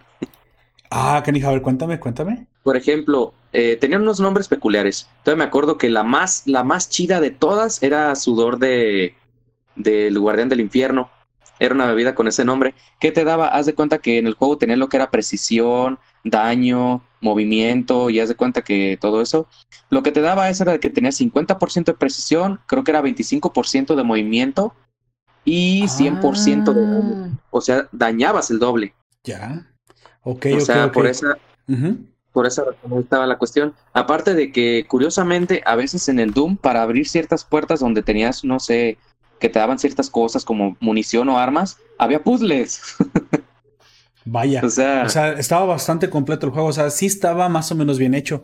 ¿Sabes de qué me recuerda? Precisamente que en aquel entonces todavía no se metía esto del freemium tan fuerte ni de lo pay to win. Y muchos juegos Sí. utilizaban verdaderamente la experiencia de un jugador. O sea, ya es- tú tienes que jugar muchas veces, tú tienes que pasar cierto tiempo con cierta habilidad para que desbloquees cosas. No me acuerdo bien en qué año más o menos, pero sí fue aproximadamente una... Estoy seguro que fue casi ya la década, porque esto fue en los comienzos. No, no tardaron más de dos o tres años después de que los celulares más potentes, los, los smartphones comenzaran a, a ser más populares, cuando comenzó toda esta mala práctica del freemium. Porque te voy a decir un juego que yo alcancé a jugar de celular y que es el único videojuego que yo jugué para celular que le doy una calificación de 10 y que está al nivel de un PC, PC port. O sea, está muy bueno. Te lo, simplemente estaba en un celular, pero era porque estaba ahí en esa plataforma, pero tú te lo podías pasar y era un juegazo. Que era, y también era de terror precisamente, que era el, el Dead Space mo- eh, Android, mobile, mejor era mobile. Ese era un juegazo y si era en 3D y tenías que tener un celular bastante potente para poderlo correr. En aquel entonces creo que yo tenía un... Hay uno que empieza con H, ya no me acuerdo bien cómo... iSense. No, no, Hisense no, no existe para aquel entonces. No, una marca bastante Huawei. buena, de hecho, que se, vol- que se empezó a perder la carrera. No, antes. Ay, ay, lo acabo de olvidar. Era el. Incredible. Era un HTC. Era un HTC Incredible. Y en ese juego corrí eh, pues, en aquel entonces ese. Ya después me pasé a los LG y ahora a los Samsung. Pero. Y todavía en el, en el LG, creo que todavía el L3 pude correr ese juegazo. Creo que fue el último juego que no tenía microtransacciones que jugué en celular. Cuando te digo que los De- videojuegos en celular sí valían la pena. Después te digo, sal- salió el Marshmallow o el Android 5 Lollipop y descontinuaron todos estos juegos y ya no les dieron continuidad. ¿Por qué? Porque ya no les fue Sí. negocio. De hecho, me tocó ver que versiones del mismo juego que yo había jugado, había uno que me gustaba mucho, de Tower Defense. Ah, bueno, creo que el, el más icónico y el que nadie podía estar desacuerdo con eso fue Plantas contra Zombies. No se volvió un maldito juego freemium, eso se, se volvió una basura, sinceramente. Después. Después, ajá, cuando se volvió móvil. Entonces, eso es lo que yo creo que mató al, al gaming en celulares, donde le quitaste la seriedad a los aparatos que realmente, pues hoy en día tenemos unos aparatos que pueden correr juegos bastante potentes, pero que simplemente por las políticas de Android o iOS ya no se puede. ¿Por qué? Porque quieren que a fuerzas todo lo que esté en sus plataformas sea freemium. ¿Sabes por qué utilicé yo ya la última vez mi celular? Para po- poner un emulador de Game Boy. Este. Advan ¿Fue Advance? No me acuerdo. Pero fue un Ah. Pokémon. O sea, me acabé un Pokémon. Y ahí sí dije, mira, ojalá hicieran esto, porque la mera verdad, yo, o al menos yo, no soy el tipo de, de mercado que jamás te va a comprar un freemium. No lo voy a hacer. Sí, por muy divertido que esté. ¿Por qué? Porque no estoy de acuerdo con ese tipo de cosas. Ah, mucho pay to win, te soy sincero. Y ahorita y, en muchos y mucho potencial, porque te digo que tenemos unos aparatos bastante potentes ya en el bolsillo. Sí. Aparatos realmente potentes que pueden correr cosas muy tochas, ya muy fuertes, muy pesadas. Pero bueno, eso es lo que ahorita sucede. Yo creo que necesitan más competencia. Yo creo que requieren, con la de Fortnite y todo esto para móvil y PUBG para móvil, creo que no va a pasar mucho tiempo y vamos a empezar a ver cositas más, más, más fuertes. Yo estoy seguro que sí. Lo que Eso pasa es que dicen es que no quieren pagar para usar el celular. Puede, puede que Ah. sea cierto, pero yo creo que en algún momento, digo, por parte del Fortnite o, o esos juegos de League of Legends que también muy probablemente ya vamos a ver, va a haber League of Legends para el celular, no sé si lo sabías, que usa mecánicas específicas y que no es una basura, o sea, que se ve que sí es un port bien hecho con sus propias ranqueadas y todo. Yo creo que por ahí puede venir otra vez la puerta a traer cosas más buenas al, celular. Pero eso es lo que en algún momento puede suceder y lo estamos, estamos a punto de verlo. Estoy seguro que vamos a comenzar a verlo. Pero bueno, continuemos.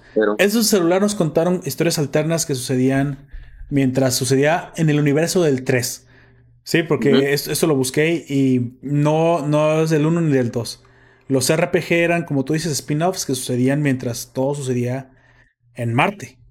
Eran cuestiones de que había que rescatar unos doctores o que un sector tal se volvió otra vez a, infestar de demonios. de aquí no hubo nada más hasta saltar al Doom 2016. Sí, hubo, otro Doom, que de hecho este sí es en ah, parte un poco del 3.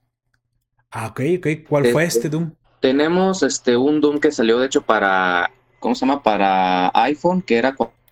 Doom para iPhone, órale, eso es... Digo que yo ya después del 3 no supe nada. ¿Y era también de RPG o era un juego de movimiento también? Más Doom.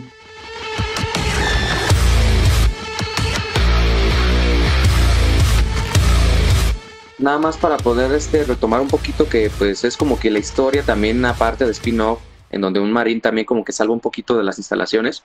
de hecho, también creo que se mueve de la tierra a fuegos y todo eso. Lo que ahí me, llama mucho la atención es de que tienes tres personajes para elegir en el juego, para poder ah, iniciar. canijo. Ajá, ok, ok. Como decía, tienes este, tienes un marín, tienes una marín y tienes este, un científico. El científico era bastante bueno para poder realizar los puzzles, la, este, la marín creo que tenía mucha agilidad y el marín tenía mucha salud que como estaba contando aquí es algo bastante curioso. ¿Por qué? Porque el marín se apellida Blaskowicz. Ah, ok, ok. Dime qué, referencia hay que no logro ver. Pues Blaskowicz es el, es el apellido del personaje de Wolfenstein, que se llama William P. Blaskowicz. Por lo cual se dice que este ah, es un futuro, no aliado, un futuro, ¿cómo decirlo? No aliado, sino como que un, ay, ¿cómo decirlo? Un, un pariente de este Doom. Ah, ok, ok, perfecto. Sí, sí, sí. Ya de ahí ahora sí lo que pasa es de que este se pasa al Doom 2016. Ah, espérame tantito, déjame buscar algo, ahorita regreso. Espera, espera, espera, no me voy. Sí, no, te espero. Ahora sí, ahora sí, ahora sí, aquí estoy. A ver, a ver sí, dime. Ya como que después los programadores tomaron como que un pequeño respiro porque es como de que, oigan, nosotros creamos Doom, es un juego pues que inició muchas cuestiones. ¿Cómo es que no podemos hacer algo a la talla de nuevo? Exactamente. Y tarara tan tan tan es aquí donde inicia con el primer Doom de 2016. Y de hecho creo que también se le llamaba Doom 4, ¿no? Porque pues cronológicamente en teoría es el siguiente Doom. Podría decirse de que pues sí, es como el Doom 4. El único problema es de que pues la historia no continúa. Aquí en este Doom 4 la historia se cuenta como que toma como que un, un revuelo. En vez de ser ahora sí que un marín que, bueno, creo que también eres un marín, a fin de cuentas, pero eres como que una persona bastante poderosa que se sabe que destruiste a los demonios, pero que estás durmiendo. O sea, pero podría no ser una continuación del 3, o sea, me dices que no nos queda muy clara la, la explicación en el, en el, en el juego, o sea, no te la dan, vamos. Lo que sucede y lo que te explica aquí el juego en sí es de que, pues, como podríamos quedar como que los otros Dooms se salvó el mundo, ya se fueron los demonios y todo lo demás. Aquí lo que se puede explicar es de que, pues, tú eres una persona bastante poderosa que destruye demonios y que quién sabe qué, y que la UAC metió la pata de nuevo, y ahora lo que hizo fue de que trajo todos los demonios de nuevo a la Tierra, solo que aquí sí está un poquito más explicado. ¿A qué me refiero? O si tiene más la este, historia, si, te la dejan caer más fácil para entender todo lo que está pasando. Aquí tenemos lo que son dos personajes este, que pues son bastante importantes, aparte del, del Doom Slayer, de hecho aquí se le llama Slayer, que es el destructor doble santo de todos los demonios.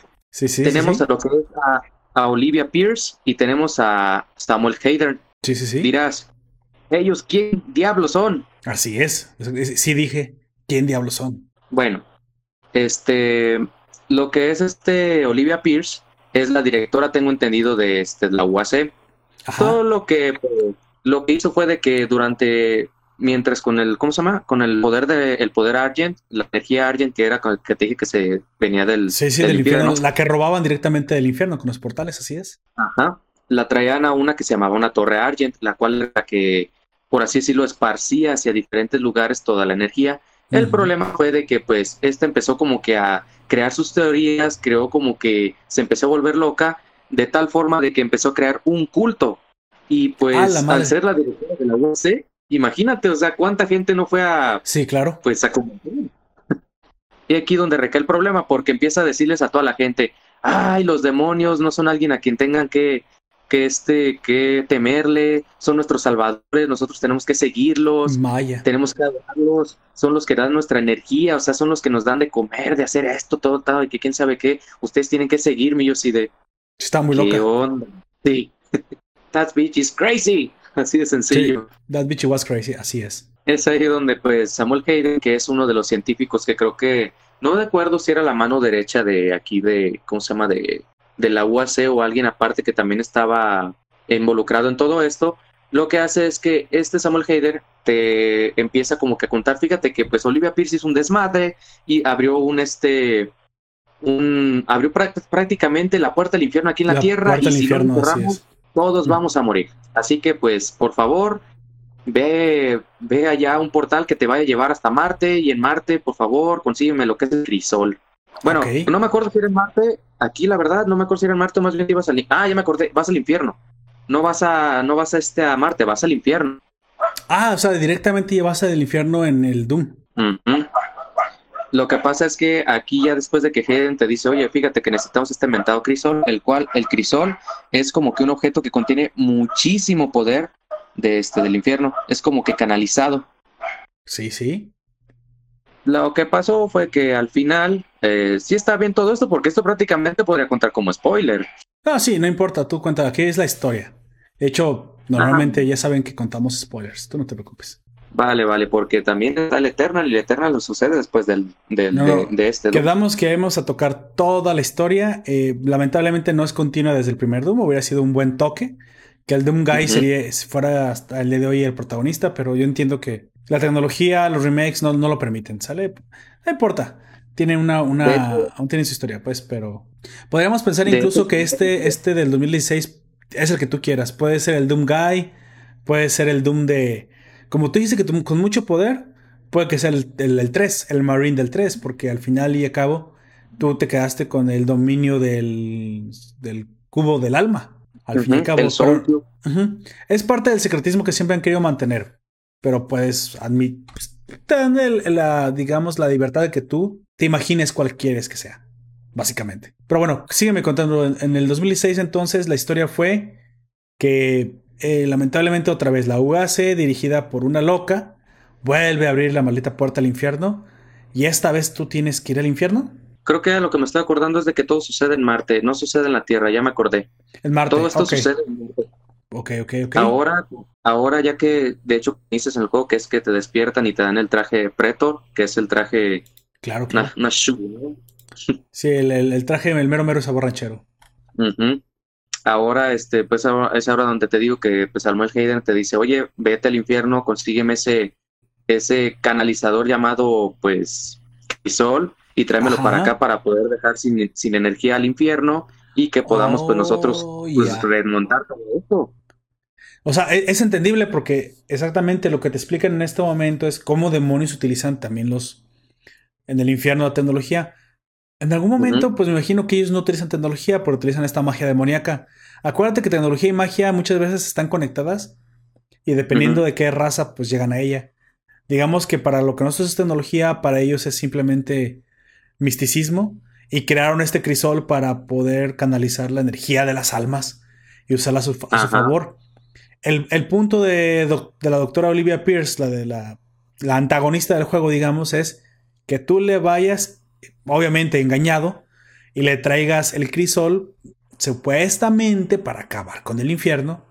Muy probablemente para ella para usarlo a su favor. Me imagino que eso es al final porque es la mala. Y lo haces, ¿no? ¿Qué pasa? De hecho, aquí sucede algo bastante curioso porque te toca toparte, por así decirlo, con ella. dices, pues, oye, yo no te voy a entregar nada, este es el crisol, si te lo dejo, vas a abrir la puerta al infierno por completo y todos nos vamos a ir a la fregada. O sea, Así es. Obviamente no. Y eso pasaría, pues, obviamente, si el Doomguy pudiera hablar, pero pues como hace de silencio, Digamos que eso es lo que pensó. eh, eso, fue- eso pasó en su mente. Entonces nos encontramos con la Olivia Pierce, que de hecho es la jefa final. Dirás, pues, ¿qué es? Chale.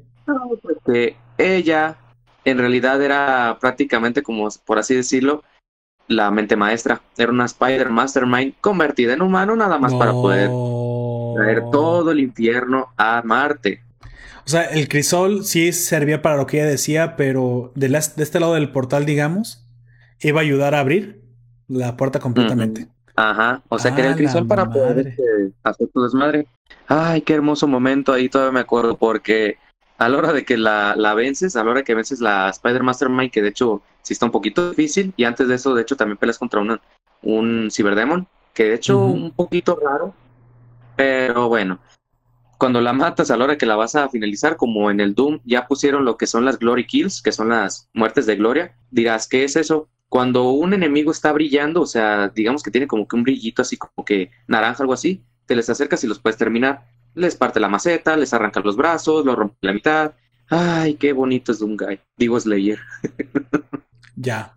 Ok. eh, o sea, suena bastante mejor intrincada la historia, ¿eh? Ok.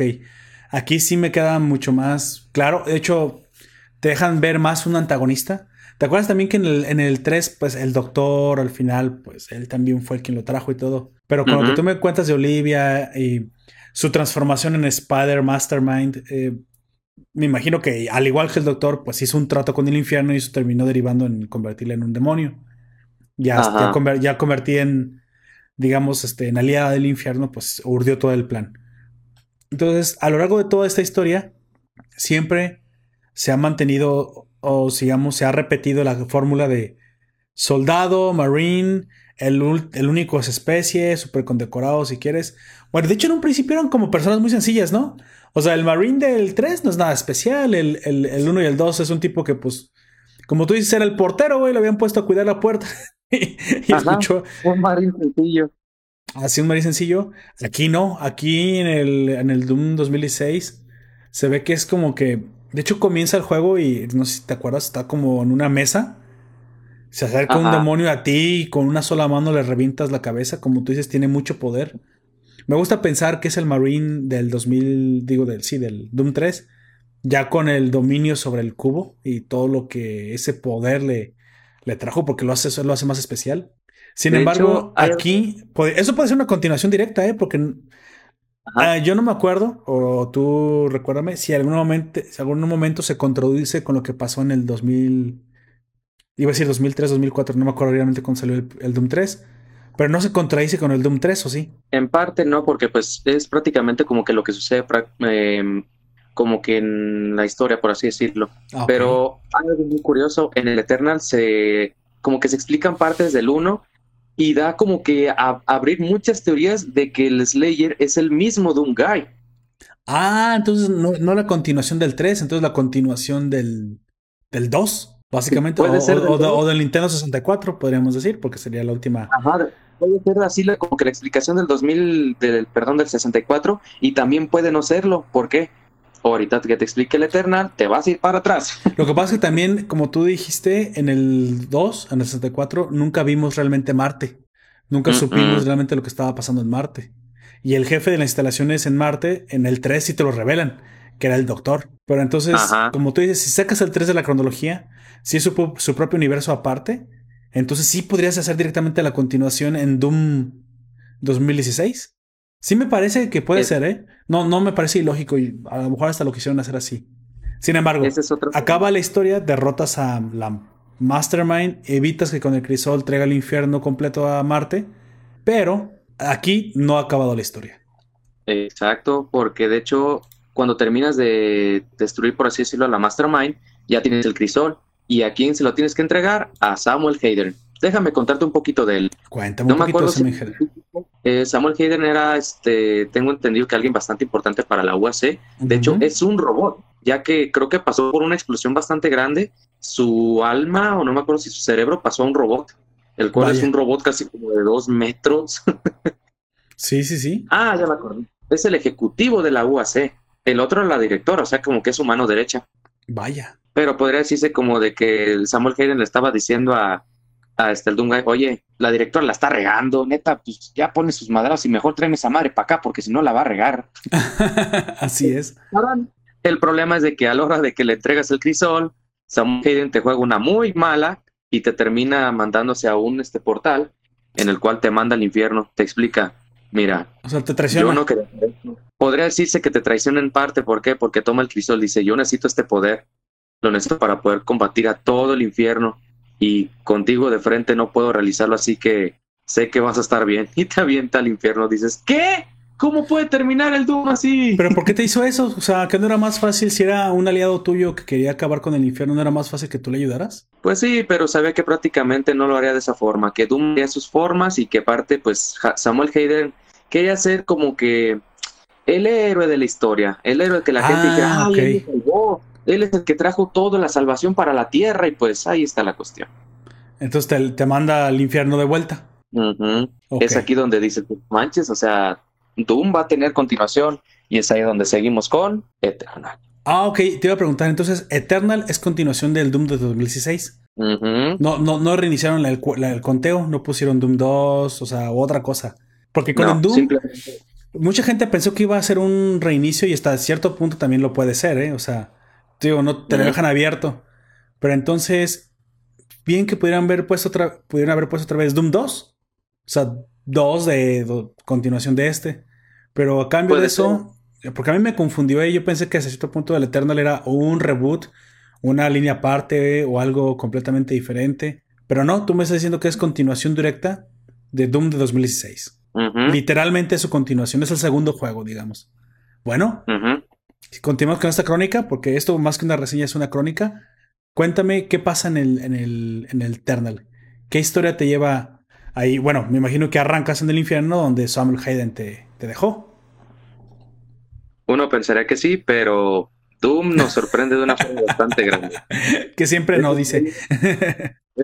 Siempre se las apaña para hacer su desmadre. Dirás por qué.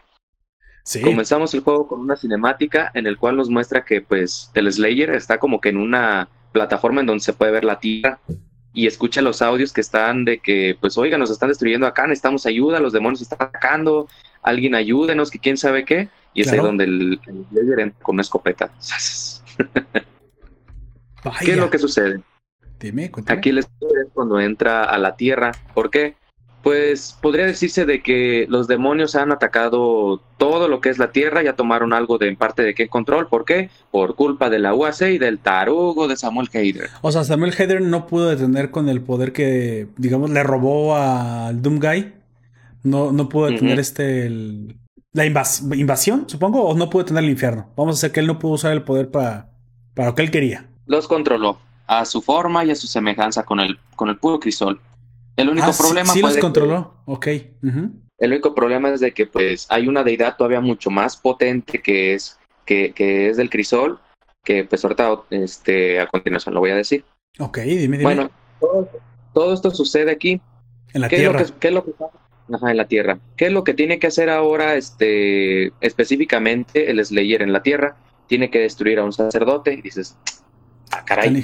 ¿y esto, ¿y esto qué tiene que ver? Pues bien, bueno, nos explica un poquito porque te encuentras unas notas, de hecho, en todo el juego, si las completas todas hasta un, un una no una misión, una hay un tirín, un logro, un logro, perdón. En esa te va contando que pues estos sacerdotes, estos tres mendigos son los son los que se encargan de traer todo el infierno para acá, para la tierra, para que estén acechando a todas sus víctimas y se lleven todas las almas hacia, digámoslo, infierno. el infierno. Ajá. Sí. ¿Qué nombre tenían? Creo que uno era Deathgrab, el otro creo que era Death Nilox y el otro era Ranak. El primero que Ujú. destruye es esa Death Nilox. Que mendigo Doom se pasa de lanza, nomás llega y le corta la maceta. Ok, pero entonces tú, tú no arrancas en el infierno per se. Digamos que tú ya te pudiste salir y llegaste a la tierra a ayudar. Que de hecho, como te conté, estás en una nave que de- te da la vista hacia la Tierra y en esa, en esa nave hay un portal que te lleva hacia la Tierra.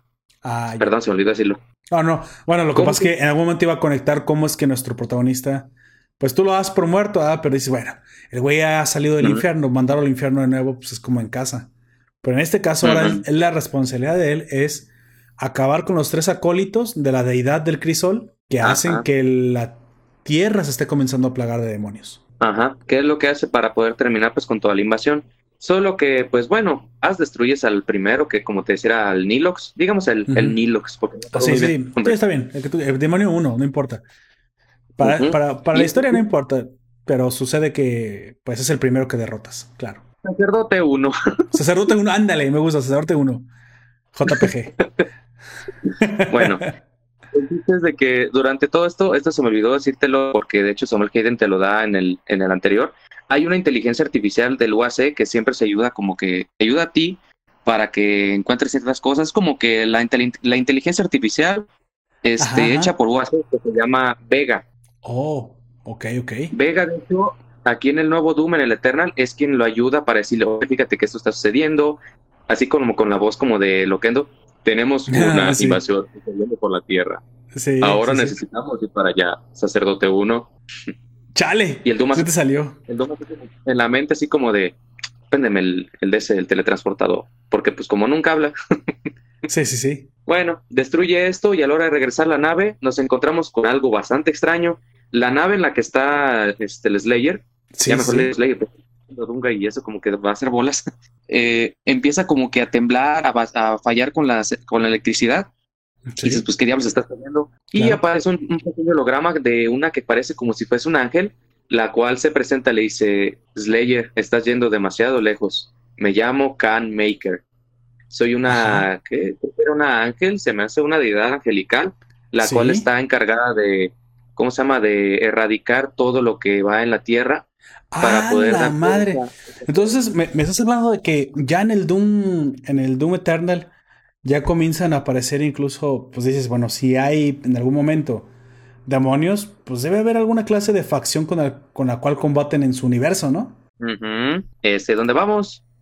Ah. la cuestión es que pues se lamenta literal al Slayer, dice, o me sigues haciendo tu desmadre y te, y te deshago todo. Y tú dices, ah, pues chale. Chale. Ajá. Pues bueno, el, el Slayer, como siempre hablando en la mente, le dice, me la pelas, y va por el siguiente sacerdote. Ahora, después de eso, va por el siguiente, que creo que era en un mundo, creo que se llama Xultia. Aquí hay mucho, por medio del portal que tiene, de hecho, de la, este, potenciado por Vega, se mueve mucho de, tierras en tierras para poder ir, ir, a buscar a lo que es este, a los sacerdotes para que termine pues de estar haciendo eso. Ya cuando encuentra el segundo, pues le termina haciendo lo mismo. De hecho, ni siquiera lo deja hablar, le corta la maceta. Oye, pero yo realmente soy tu aliado. No podrás hacerme nada. La Canmaker me va. Así es. Y le da mate. Pero entonces, este tipo ángel, su, ¿cuál es su misión? ¿Es también detener al infierno? La Canmaker es como que una madre de una, ¿cómo se llama? Una raza que se llaman los sentinelas. Los sentinelas es como que podría decirse que los ángeles en ese, como que, en esa, ¿cómo decirte? ¿Cómo decirte? ¿Universo? en esa no forma Ajá, en ese universo. Los demonios pues son ellos y digo los otros y pues ellos son los sentinelas que son como los ángeles. Ellos son los encargados de purificar, según pues son los más bonitos y la frega y todo lo demás, pero bueno.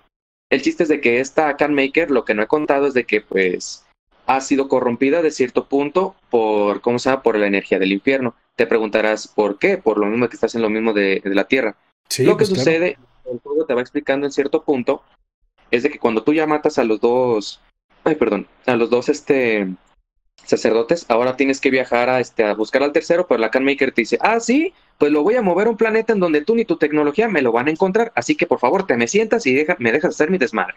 Pero ah. ¿por qué si les estás ayudando hasta cierto punto? O sea, tú también estás ayudando a acabar con... ¿No es lo que quieren los sentinelas? ¿No quieren detener el infierno? No, ellos quieren que el, infierno consuma a todo el mundo y ah, todo el planeta.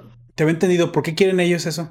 Lo sabrás ahorita después. Ah, Deja, sigo continuando El chiste es que se lleva al tercer sacerdote y dice, pues ya, ni modo, lo vas a buscar. Y ese es donde Vega te dice, oye, pues, pues ni modo, ni modo, perdón, ya se lo llevó. ¿Qué hacemos? Y dice, ah, ya sé, ¿qué tal si vamos por Samuel Hayder y con su, con, no me acuerdo qué tenía, si era un rastreador que era bastante potente, utilizado en la nave, te podría ayudar a buscar al último, al último sacerdote. Y dice, pues ¿dónde estaba? Pues en lo que queda de las instalaciones de la UAC. ¿Qué pasó? Aquí las historias nos, nos, este, nos comienza a explicar un poquito de lo que pasó después del 2016. Porque ah, ok, ok. Samuel Hayden con el, con el crisol, que de hecho curiosamente tiene una forma de espada, también se puede eh, creo que activar como espada, este, utilizó para poder explicar a todos en la UAC, se hizo de hecho director, les dijo, fíjense que este es el crisol, contiene una, un alto poder que podemos utilizar para nuestro beneficio, en el mundo lo podemos hacer de esta forma, que quién sabe qué. Y lo que no me contó en el 2016 es de que estaba a favor de que se hiciera el cultismo hacia los demonios. Ah, pero porque, o sea, sí, entiendo, pero ¿por qué? Por lo de la energía, para que fuera más fácil para la gente aceptar que estaban jugando con energías demoníacas. O sea, nada se hace por ninguna razón. Me imagino que era la forma en la que la UAC se iba a lavar las manos. Exactamente, no se iba a quedar callado. Es, así como de que, órale, este, pues fíjense que esta, este, esta energía la estoy sacando del infierno y no quiero que se me enojen. Mejor háganme el cultismo, adórenme los como deidades y pues ahí está. Como siempre hay gente que creía en eso y hay gente que no creía en eso. Ahí estaba el problema. Pero bueno, a fin de cuentas todos murieron. Pero bueno, sí, continuando. Ahora nuestro querido Slayer va a buscar a Samuel Hayden en lo que fue la UAC. Encuentra sus restos, de hecho, custodiados por algunos este, científicos que estaban como que cuidando la forma de, de poderlo regresar. Y pues el Dungay como si nada lo desconecta, lo avienta un portal y antes de poderte irte te, te encuentras a un podría decirse que es un boss en el juego que ya después te lo encuentras como si fuera un enemigo normal, el cual se llama acechador. Ok, ok. Dice, es un acechador. Eh, creo que en el tráiler se ve, es como que un demonio que tiene dos cuernos gigantes y un hacha y aparte una escopeta de doble barrel. Vaya, se escucha bastante fuerte. Uy, deja de, deja de que se escuche. Es fuerte. es fuerte. ¿Qué es, lo que tiene? ¿Qué es lo que tiene este centinela? que pues es como, es de hecho de los centinelas de los de la, de los de la deidad de los centinelas, solo que pues convertido a demonio y viene pues a casarte. ¿Qué es lo que tiene peculiar este pequeño personaje? De que pues ahora sí que tienes que estar a una distancia media si no quieres que te mate. ¿Por qué? Te le acercas, te dispara con la escopeta. Te alejas, te lanza rayos. Oh, si estás a la medida, hace algo que es ahí donde tienes que aprovechar, porque prende sus ojos, creo que de color verde, y te ataca con el hacha. Es ahí cuando tienes que disparar. Oye, ¿los centinelas tienen esta forma como tecnológica, como cyborgs? Algo así. Si te fijas, este, si puedes buscar una foto, haz de cuenta de que tiene como tiene una coraza, tiene como que algo así como si fuera como medieval y a la vez como que tecnológico a la vez. Sí, Eso es lo que podría decirte de es lo que marca un centinela, a un guerrero centinela. Ya. Ya después de eso, pues haz de cuenta de que cuando tienes a Vega, pues ya te regreses, ya mataste al acechador, ya como puedas y pues te lo llevas a, ¿cómo se llama? A tu, a tu nave. En tu nave ya conectas a Samuel Hayden ya con un HDMI y pues ya te das cuenta de que pues tienes que buscar al último, al último este sacerdote. te dice, no, pues fíjate que está, está en tal este, en tal planeta. El planeta se llama Sentinel Prime. ¿Qué es Sentinel Prime? Creo que el nombre lo dice, es el planeta donde vienen todo esto. Oye, exactamente, entonces los sentinelas, o sea, tienen forma humanoide. Son humanos, o sea, nada más la tienen porque el sentinela significa también que es un protector.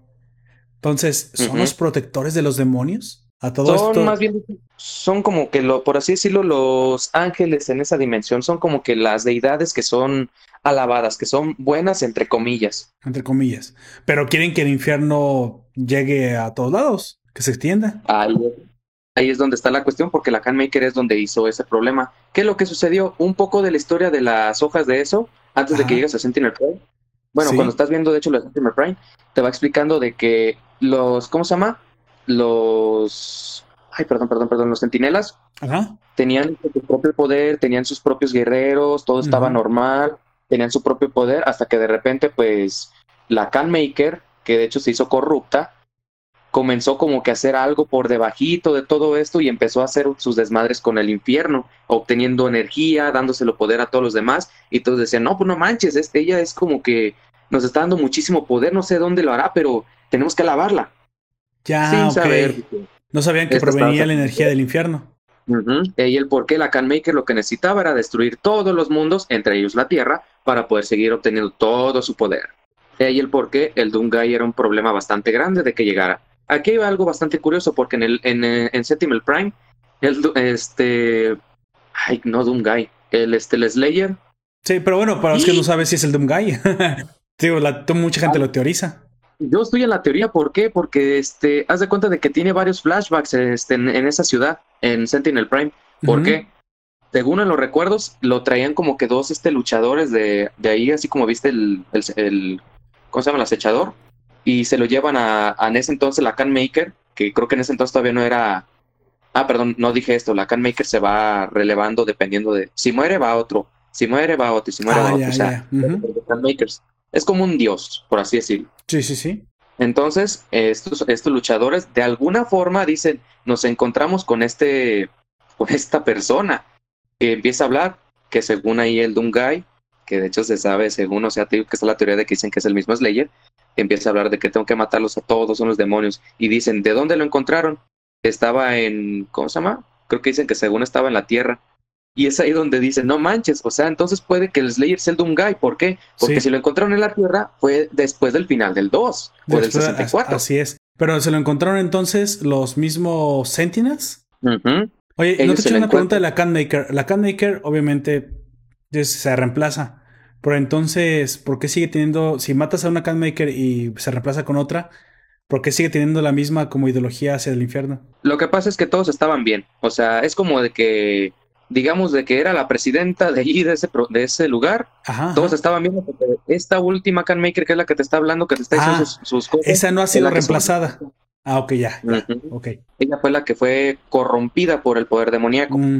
Se le hizo fácil utilizar la energía del infierno y ahora están pagando las consecuencias. Exactamente. Ah, por, eso, por, eso, necesita seguir acechando todos los demás planetas para seguir con su energía Argent. Va. Pero bueno. Continuamos con los flashbacks en donde se supone que al Doomguy o Slayer, ya digámosle Doomguy porque... Sí, como tú quieras, Sí, si no nos gustan los oyentes, que nos lo pongan aquí en el, digamos, cuál es su teoría, pero muy probablemente la me va a estar de acuerdo contigo, ¿eh? Yo también pienso que sea lógico que fuera el Doomguy. Y sería hasta como más como más épico, ¿no? Que, que fuera la continuación directa del, del 2. De hecho, o sea, estaría mucho mejor. A la cual la teoría, pues según una teoría, pues dice que sí es cierto. que sí lo es. Ok.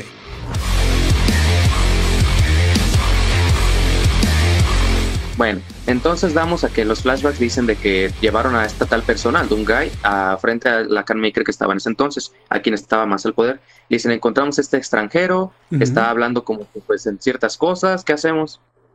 Pues como según tenían pensado allí en el Sentinel Prime, tengo entendido de que en los tenían un coliseo en el cual siempre ponían como que a, a luchar a todas esas personas que llegan para así como de, a ver, vamos a ver si es cierto de que tú puedes tener el nombre de Sentinela lucha por tu vida y a ver si es cierto de que puedes tener el título. Ah, Órale. sin problemas en un flashback, se nota que ya está todo cansado, pero un montonal de muertos alrededor. ah, o sea, el Slayer fue entrenado por los Sentinelas. Exacto. Vaya, con razón está tan bravo para el Doom Eternal.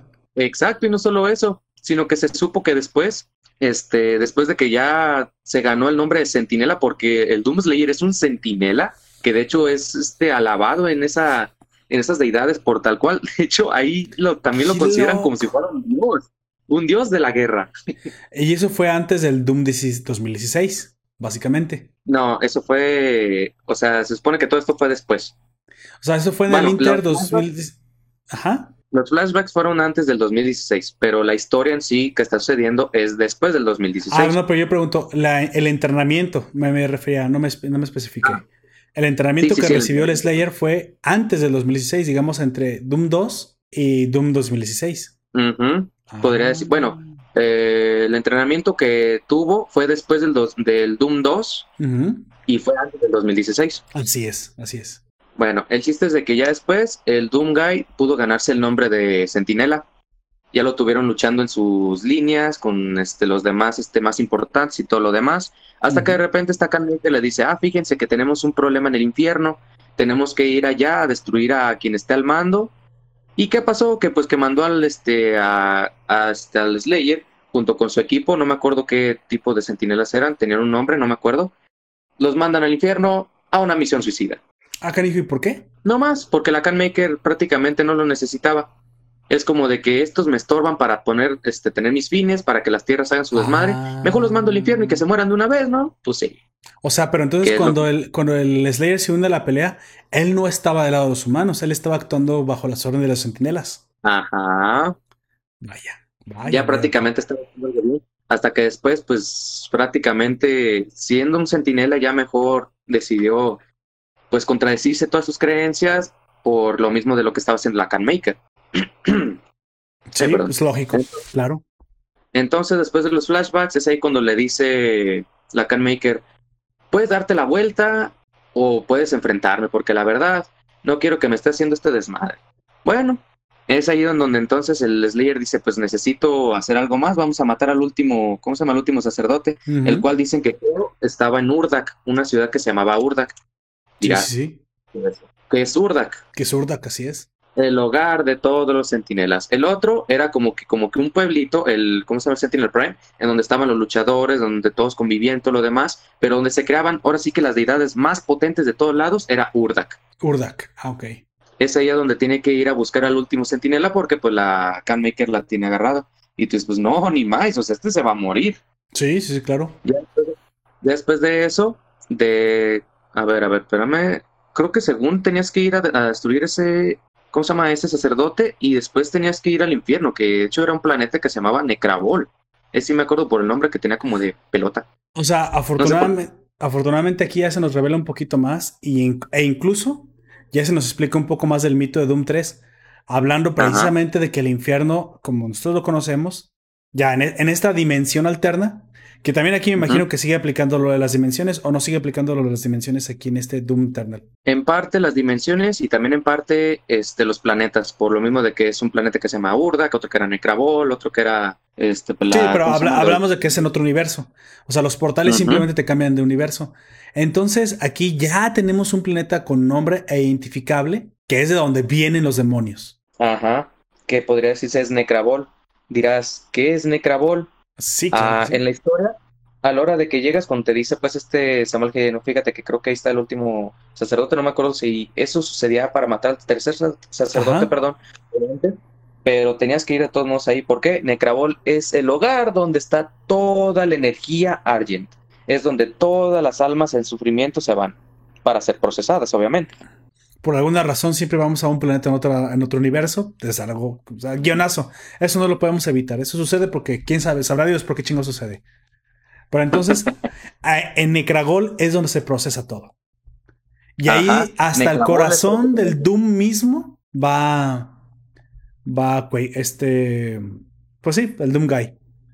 ¿Qué encuentra ahí? ¿Qué pasa ahí? Dime, Quaker, ¿qué pasa ahí? En Necrabol lo que encuentra es de que ahí es prácticamente como que la fábrica de toda la energía Argent. Y de hecho, a la hora que llegaste, dice Samuel, de aquí es donde yo saco toda la energía para poderle dar todo ese poder al crisol y a, y a la torre Argent que en ese entonces existía. Pero creo que sería mejor que lo destruyeras antes de que esto continúe, porque si no, la, la, este, la energía pues sí es bastante importante, pero pues es el infierno, así que pues Slayer tenía que hacer sus... Sí, pues sí. Por eso es de Slayer. Y pues bueno, ¿qué es lo que sucede ahí? Creo que sí, ahí en, en Necrabol era donde estaba el tercer, este, ¿cómo se llama el tercer sacerdote? Porque después de que lo, de que lo matas, cuando regresas a tu nave donde está, donde tienes a Vega, te dice de que han rompido pues la, la seguridad y tienes varios demonios ahí en, este, en la nave y dices, ah, caray, pues ¿qué pasó? Y es ahí donde la Canmaker da un mensaje que dices, no manches, aquí sí de plano no, aquí es donde ya la tenemos que aventar. ¿Por qué? ¿Por qué? ¿Por qué? ¿Por qué? Te la dice, dice, bueno, has matado a mis tres sacerdotes. Puede que hayas destruido el contacto de los demonios con la tierra, pero no me vas a detener a mí. ¿Qué es lo que dice la Canmaker? Que tienen planes revivir al icono del pecado. Ah, y el icono del pecado solo existe en la mitología del Doom 2. O Doom pues. Exacto. Por eso se dice que el Slayer es el Doom Guy. Y de hecho, el, Icono del pecado si era el diablo, güey. Podría decirse de que sí. el chiste es de que ella está con, con sus ideas. Dice, bueno, necesito algo, a un, monstruo bastante potente para poder, este, pues quitarme a todos de encima para que me dejen de estar haciendo problemas. Así que pues yo voy a crear de nuevo al icono del pecado y lo voy a tener a mi poder. Donde no contaba la Canmaker, aquí fue donde me, me acordé, es este, creo que cuando te vas a Urdak, que era el otro planeta que digo que es el santo, donde está la Maker, donde se hacen todas las deidades. Se encuentra la Maker haciendo sus maldades con, la, con el icono del pecado ahí enfrente, todos alabándola, y de repente sales tú con el crisol. No me acuerdo si era, perdón, no, no, no, no, no era crisol, era una espada. Una espada. Una espada que todos los sentinelas tienen, y estando en el Sentinel Prime, te rehaces una para poderla pues utilizar como, como lo hacías antes, como entendido. Entonces, ya después de que estás en Urdak, te encuentras a la Can Maker, ves que está haciendo todo esto y rompes lo que es el corazón, que es lo que ellas estaban alabando, para que pues no tenga poder. Ya la Can Maker dice, ¿qué acabas de hacer? No, pues el icono del pecado nomás se da, destruye todo, das dos pasos y se mete un, se mete a un este, a un portal, el cual lo dirige hacia la tierra. Es ahí cuando dice el Slayer, dice, no manches, ¿qué acaba de pasar? ¿Qué, Pues era, el, modo, tengo que- qué era- qué era el corazón entonces? ¿Mm? ¿Qué era el ah, corazón? el corazón era el de- Ellas estaban como que metiendo su cizaña para poder hacer que el corazón siguiera sus, este, sus ideales. Al romperlo el Slayer, lo que hizo fue que liberó al icono del pecado y pues vas a madre solo. O sea, era, la- era la forma en la que lo controlaban. Y este soltó al icono del peca- al pecado, bueno, Satanás, y agarró inmediatamente hacia la tierra. Ajá. Chale. No, sí, creo que ahí sí la cagó durísimo el, el Slayer. Pues sí, pero pues dijo, pues es un icono del pecado, o sea, lo maté una vez, tengo que matarlo otra vez. No, no, decir, no- no sabes si lo dijo, porque ya ves que en- no se te revela muy bien si, si es el del primero o el segundo juego. Dice el Guy. Tomándolo en cuenta, pues, dice, pues bueno, yo mato todo. Eso sí lo hace. Tengo Eso que ir sí. tras él. ¿Qué es lo que sucede? Que se topa la Can Maker, le dice, no, ni madres, tú no vas a ningún lado. Te dije que no interfirieras con mis planes. Y es ahí donde tienes una batalla de jefe. Ah, ya. Ya, ya ahí donde ya, ya, ya por fin te enfrentas a la Can Maker y la pones en su lugar, supongo. Exacto. Es bastante difícil, no te diré que no. Más cuando lo juegas en pesadilla. Pero bueno. El chiste es de que ahí es donde dice la Can Maker, pues órale, vamos a, a echarnos madrazos. Y pues como buen Slayer le termina cortando las alas y le rompe la maceta. O sea, en este, como, estamos viendo, en este juego la historia está mucho más estructurada. Más allá del Ujú. 1, del 2, incluso del 2016. Doom Eternal ya quiso establecer, si quieres, toda una, una mitología, toda una historia, todo un mito a- a- a- alrededor de, de Doom. Porque todo lo que me estás contando ahora, ahora sí tiene una estructura, ahora sí se, se hace denso en contenido. Cosa que no estaba sucediendo en los shooters anteriores. Pero es porque se enfocaban mucho más en lo que estaban haciendo, ¿no? Eh, les- Era una mera excusa para matar demonios. Pero aquí ya tiene una historia mucho más intrincada. Cosa que se agradece porque está muy interesante. De hecho, me quedé todo el tiempo que, que me estuviste contando todo lo que sucede en el Doom Eternal. Me estoy imaginando ¿eh? todo lo que sucedía. Dije, vaya, ahora sí tiene mucho más sentido. La conexión con el icono del pecado es sublime. Pero Ajá. bueno, ¿qué pasa? El icono del pecado se desata, el diablo se va a la tierra. ¿Qué, qué tienes que hacer? Aquí hay algo que sucede bien curioso, porque de aquí sobre la, ¿cómo se llama? Sobre la, sobre Urdak, sobre la Tierra Santa, por así decirlo, de las deidades, Sí. este, es ahí donde te dice, este, Samuel Hayden, oye, ya soltaste el icono del pecado, ahora tienes que ir antes de que, antes de que se vaya a la Tierra y pues empieza a destruir todo. Ya mataste a la Maker, ok, ahora necesitas activar un portal que te lleve para allá. claro. Pero aquí hay algo que hay algo que se hizo bien conocido en la comunidad de memes de quien ya lo jugó, porque prácticamente Samuel Hayden te repite como cinco veces o seis veces en todo el juego la misma frase, ¿Qué frase es? El cual te dice, entre más tiempo esté el icono del pecado en la tierra, más potente se va a, se va a volver. Ah, ok. y varias te veces dice. te lo dice. Y varias veces te lo dice. Iniciando la misión, haz de cuenta que te lo dice. Y tú así, ah, no manches, tienes razón. O sea, tengo que, tengo que moverle ya para poderle, para poderlo destruir. Vas, encuentras una- un lugar donde están los portales, estás a punto de hacerlo y Samuel Hayden te dice, no, pues estás aquí donde están los portales, bla, bla, bla. Y recuerda, el icono del pecado, más entre más tiempo. tiempo esté en la tierra, más potente se va a volver. Ok. Así. Ah, Gracias, ya, lo, ya lo entendí. Y ya cuando ahora sí activas el tercer portal, creo que ya después de la quinta vez que te lo dice, ya te O dice sea, muy bien. Es qué por bueno si eres que- tonto y no has entendido. Ah, Muy bien. Te dice, muy bien, Vaya, has vaya. activado los portales hacia la tierra. Ahora ve y destruye el icono del pecado, porque entre más tiempo esté en la tierra, más potente Vaya. No sabía, no, no- ¿quién lo hubiera imaginado? Inesperado. Y así de, ay, no me digas. No me digas. Ah, ¿tú crees? Y bueno, ¿qué pasa? Fíjate. Fuiste a la Tierra y pasó mucho tiempo. ¿Sí se volvió más potente? Es ahí, después de que terminas activando todo eso, ahora vas en busca de, ¿cómo se llama? De la, del icono del pecado. Sí. A mí me trajo muchos recuerdos porque pues yo pues como jugué desde el Doom 2 y todo eso, dije, no manches, otra batalla con un boss gigante al cual necesitas, este, digo que te va a estar spawneando un montonal de monstruos, dices, ay, pues en quién me Sí. enfoco.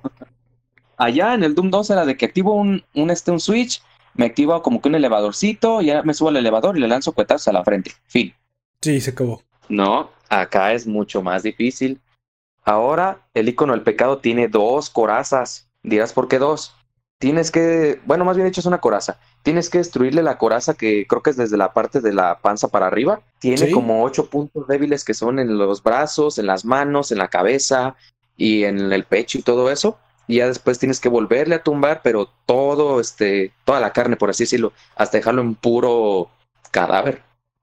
Aunque la mecánica es mucho más compleja, básicamente en la evolución con el juego así lo demanda y mucho más frenético, ¿no? Porque incluso vi la escena, dije, sí, güey, se, ve impresionante. Aparte, el icono del pecado es así como un gigante. O sea, está, está enorme y también te, tienes que estar cuidando de que no te golpee porque lanza como unos rayos, unos, unos poderes.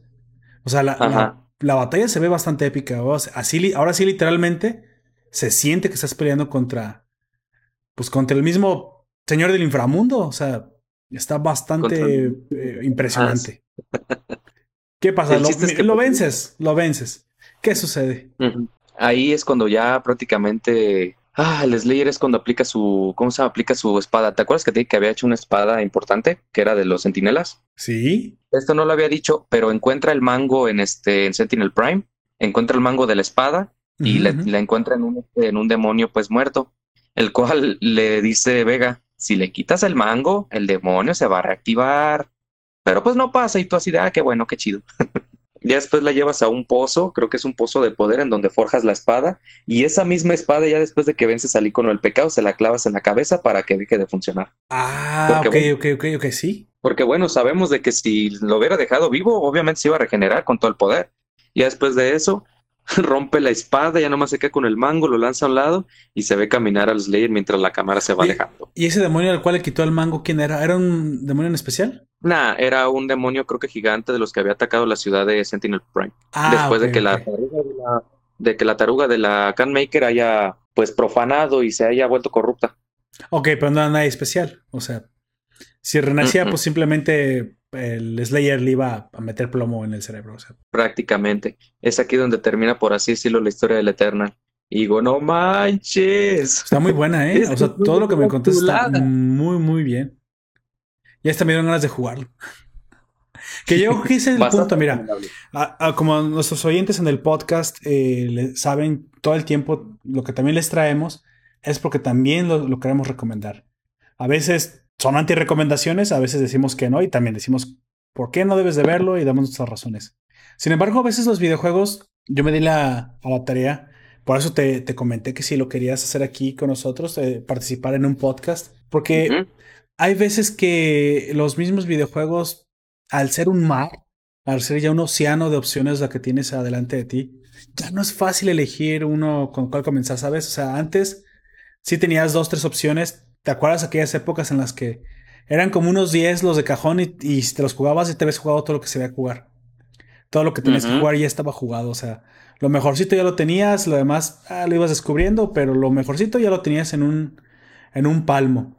Sin embargo, ahorita hay tanto juego que de repente la gente dice, oye, ¿con cuál comienzo? Me demandan a veces 30, 40 horas, a veces 20 horas. Sin embargo, no puedo decidirme por comenzar con uno en cuál gasto mi dinero, en cuál le doy mi energía, mi tiempo. Somos personas que cada vez tenemos menos tiempo. ¿Cuál voy a jugar, no? A veces no quiero jugar uno que me voy a terminar decepcionando o, que no va a estar tan bueno. Y muchas veces la forma en la que uno se convence es a través de la historia. Lo mismo pasa con las crónicas de los animes que hacemos, de las ciertas reseñas de las... En el caso que, que, que estamos llevando entre cómics, entre series, live action y caricaturas. Sin embargo, de escuchar la historia, de escuchar cómo el, punto de vista, la opinión de los que estamos ahí dentro y de los fans, pues muchos se convencen, ¿sabes? O sea, muchos dicen, ah, sí, entonces sí me lo jugaría. Y es una pregunta que te voy a hacer a ti. Si tú le dijeras ahorita a alguien en el público, tal vez Doom 1, Doom 2 ya están muy viejitos y pues tal vez no, ¿verdad? Pero de los Dooms que ahorita hay, ¿con cuál le, le recomendarías a alguien que comenzara a jugar? Que, que probara uno. Una computadora moderadamente potente, obviamente no estamos diciendo que lo vayan a jugar todo en, en gráficas ultra high, pero ¿estás de acuerdo que ya muchas laptops, laptops modernas traen muy buena tarjeta de video, incluso integrada? Ya es capaz de correr varias cosas muy interesantes. De hecho, mira, hay este diferentes puntos de vista en el que yo he tenido porque te soy sincero, Doom ha sido bastante de evolución para mi persona. ¿Por qué? Eh, hay un punto que no he hablado aquí, los cuales son los mods que hay para el Doom clásico. Ah, a ver. Porque te das de cuenta de que el Doom clásico lo que tienes de que, pues bueno, tienes armas, tienes demonios, tienes que matarlos, llegas hasta el fin de su historia. Lo que hacen los mods a veces es de que, así como quien ha, quien ha jugado Minecraft que sepa que hay mods, te agrega pues nuevos mapas, nuevas cosas. A mí lo que me gusta, por ejemplo, es de que cuando te agregan nuevos enemigos, te agregan nuevos, este, nuevas armas, nuevos mapas. Y hay veces que yo, por ejemplo, desde mi punto de vista, me volví demasiado exigente. Era como de que, ay, no manches, tengo un arma, pero estaba tan potente, tan fedeada, que dices, pues no manches, o sea, con un escopetazo con esto, pues como sí, claro. el disparo de tu hijo, con una escopeta desde lejos los puedes matar. claro, claro. Si la gente quiere experimentar algo bastante pesado, algo con lo que, con lo que batallar y con lo que diga, ay, no manches, aquí sí tengo que moverme rápido, les recomiendo que bajen el Doom clásico y que bajen algunos mods, el cual es Invasión UAC. Invasión UAC es un, es un mapa bastante difícil, tiene creo que cinco o seis partes, no me acuerdo. Son descargadas, son descargadas creo que en mod DB, son gratis hechos por la comunidad. Y hay otro mod que también a mí me gusta mucho que se llama Ions of Death. Estoy un poco desactualizado, no diré que no, ya hace mucho tiempo que no sé de él. Ions of Death lo que hace es de que te agrega muchísimos enemigos y muchísimas otras armas. Casi, casi como que en, digamos, cuando presionas uno tienes pistola, cuando presionas dos tienes este, escopeta, cuando presionas tres tienes metralladora. Ok, aquí prácticamente cada slot de esos números tiene alrededor como de 10 armas. O sea, es algo bastante grande. No, sí, claro que sí. Y por eso, la verdad, eso combinado con un mapa que la verdad te presente como que algo muy, una dificultad muy grande, sí, como que a mí en lo, en lo personal me ha servido bastante. ¿Para qué? Para de que en mapas grandes tienes enemigos, ok, analice la situación, fíjate qué armas necesitas, fíjate que puedo hacer esto, puedo hacer lo otro, y eso la verdad en Doom Eternal dio demasiado florecimiento, tanto que me lo terminé en pesadilla que es lo más difícil, tengo entendido. Y de hecho, ahí es el punto, ¿no? Un buen videojuego, estarás de acuerdo conmigo, es un videojuego que te invita a repetirlo, a ponerte retos, incluso a acabarte la campaña y decir qué más hay. La gran ventaja del PC, y eso es lo que yo también les, les digo desde aquí, yo que soy PC gamer, bueno, ya lo que queda de un PC gamer, ¿verdad? porque casi no juego. Sin embargo, como tú dices exactamente, hay unos mods tremendos que le aumentan desde capacidades visuales, este, nuevos modos, nuevos mapas. Y a veces, si nada más quieres jugar el juego clásico, también hay juegos clásicos que traen una muy buena rejugabilidad. Doom Eternal es, es precisamente el claro ejemplo de un juego que te va a dar muchas más horas de las que vienen de stock. Sí, muchas más horas de, de juego si así lo quieres disfrutar. Y si aún así nada más quieres jugarlo una sola vez, tiene una historia, como la acaban de escuchar, una crónica bastante interesante, una, una historia que se preocupa por contarte hechos que impacten directamente en la, en la, en la cronología, porque recuerdas antes simplemente matabas, matabas, matabas y sabrá Dios dónde llegaste, te mandaban otro mapa, lo único que te interesaba es que hubiera monos ahí para matar. Y no impactaba realmente en lo que fueras haciendo o cómo, o cómo cambiaba tu, tu ambiente o tu mapa o el, el, lugar en el que te estabas desarrollando. Aquí ya literalmente, como tú dijiste, te mandan al infierno, del infierno tienes que pelear con la, con la Catmaker en su propio planeta porque te escondió al, al acólito, pero ¿sabes qué? Ahora hay que ir hasta el infierno porque pues hay que, hay que obtener ahí la, la energía. o sea, a lo que me refiero ya es como también te combina esta aventura guiada, ¿no? Y a veces es algo que se agradece también en los shooters porque no es, no es este raro que normalmente eso lo dejen de lado y nada más se enfoquen pues en la mecánica principal, que, o sea, obviamente es un shooter, pero también es una historia. Y como te, yo te dije, para mí las historias, a estas, a estas alturas de mi vida, las historias son lo más importante, son lo que más me llena, lo que más me divierte. Sí, ya me, ya me, jugué las gráficas más potentes, ya me jugué las, las mecánicas más exigentes, ya me aventé el juego con, con, la repetición más divertida. Pero ¿y la historia? Cuéntame una historia que valga la pena. De ahí, no es secreto para los que han seguido este canal, que yo les he dicho todo el tiempo que Mass Effect, por ejemplo, para mí es el videojuego que más me gusta. Es mi videojuego favorito por mucho y por mucho. O sea, todavía no llega un videojuego que yo diga me superan Mass Effect. A lo mejor ya no es el mm. más nuevo en gráficas, a lo mejor ya no es, ya no es el más este, refinado en, en, visual, en visuales. Pero tiene una historia, Quaker. No sé si estés tú eh, al tanto de ella. Tiene una historia tan tremenda, digna de una trilogía, te digo, al, al, tipo Señor de los Anillos. No es, es ciencia ficción. Es shooter ciencia ficción. La verdad, a mí me llamó mucho la atención Mass Effect, pero no los he jugado. Te lo recomiendo, amigo. Es de ahora sí que de, cuando era gamer, cuando todo lo que me caía en mis manos me lo acababa dos, tres veces, Mass Effect te impacta. Es una, es una historia que te hace, hace en cierto momento llorar, te hace reír, te hace compenetrarte mucho con los personajes. A, rasgo, voy a contar poquito la sinopsis rápido, sin spoilers. tiene tres juegos, sí, básicamente, bueno, y el Andrómeda que es el último, pero el Andrómeda no, aunque es una continuación del del último, em, es una continuación espiritual, digamos que se centra en el mismo universo, pero a años luz del origen del conflicto. Es básicamente es un spin-off. Mientras esto pasaba aquí, allá pasaba otra cosa. ¿Sale? Eh, eso es el. Andrómeda. Así que no es necesario jugarlo para, para, disfrutar de la historia principal de los primeros tres juegos. Los primeros tres juegos están conectados directamente. Donde se acaba el 1, comienza el 2. Y ahí donde se terminó el 2, comienza el 3. O sea, es una progresión lineal en ese sentido. Básicamente Mass Effect, para, para resumir lo más rápido posible, es una historia centrada en un universo de ciencia ficción en el futuro, donde los humanos, después del ciento y tantos, doscientos y tantos, no recuerdo bien, hemos llegado al, a visitar cada uno de los planetas del sistema solar. Y de hecho es algo que puede pasar, es algo lógico. Fíjate, ya estamos pensando en hacer ciertas incursiones a Marte, hemos mandado sondas que ya han superado incluso la órbita de, Plutón. O sea, pero ya te, digo que al nivel que mandamos una nave exploratoria al cinturón de Plutón. Aquí la cuestión es que cuando sobrepasan Plutón, los humanos de aquel, de aquel entonces, del futuro, observan que en la sombra de Plutón teníamos un aparato que no veíamos porque el planeta lo tapaba. Había que literalmente ir a verlo. Este aparato básicamente es un relevador. Un, relevador eh, es como un, dispositivo que te da vuelo.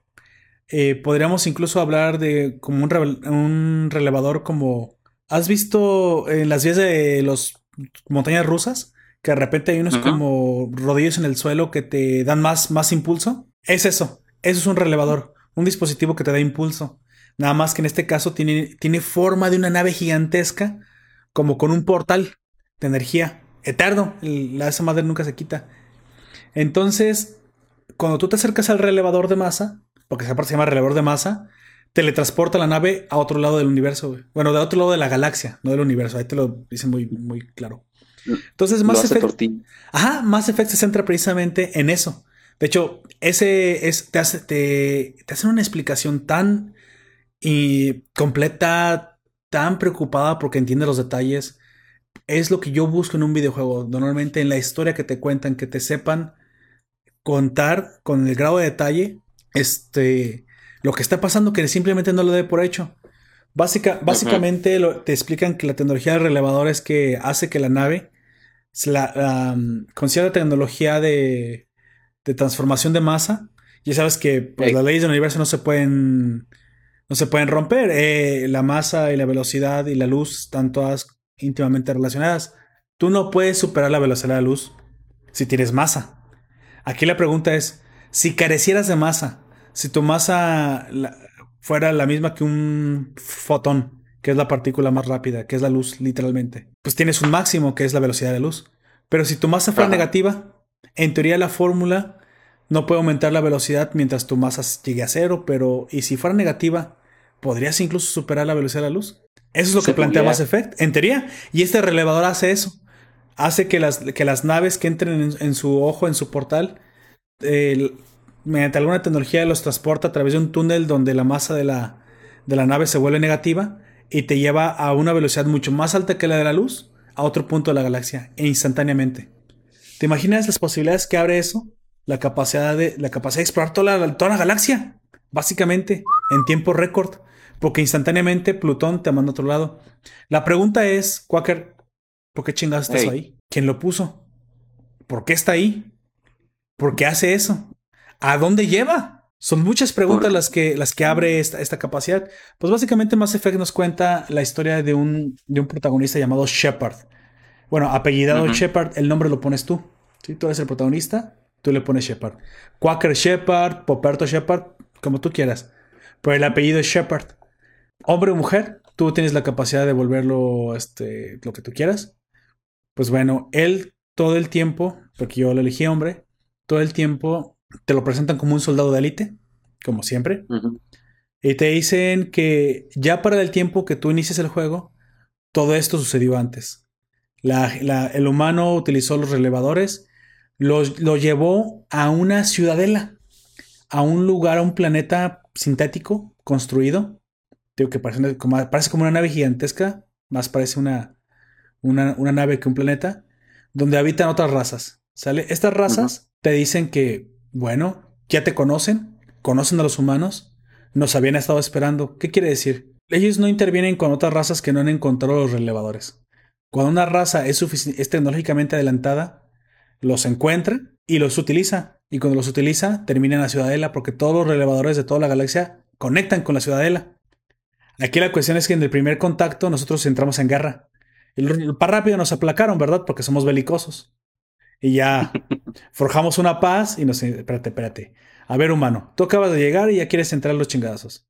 No le puedes entrar, tenemos muchísima ventaja, te podríamos destruir si quisiéramos. De hecho, tres son las razas principales. Hay muchas razas en la ciudadela, pero es más una embajada. Eh, de hecho, tienen varias embajadas y hasta un consejo que rige la ley de la, de la galaxia. Básicamente llegamos tarde a la, a la, a la, a la Confederación de Planetas, básicamente. ¿Sí? Pero cuando ya llegas, pues ya eres una raza suficientemente inteligente. Te llaman no me acuerdo, tienes un nombre, pero es una raza que ya descubrió el viaje, el viaje a través de los relevadores. Haces el, eh, la paz con ellos y bueno, a partir de ahí el humano comienza a avanzar, nuestro planeta, la tecnología que comparten con nosotros es impresionante y nos volvemos una raza avanzada. Sí, nos volvemos una raza avanzada, básicamente.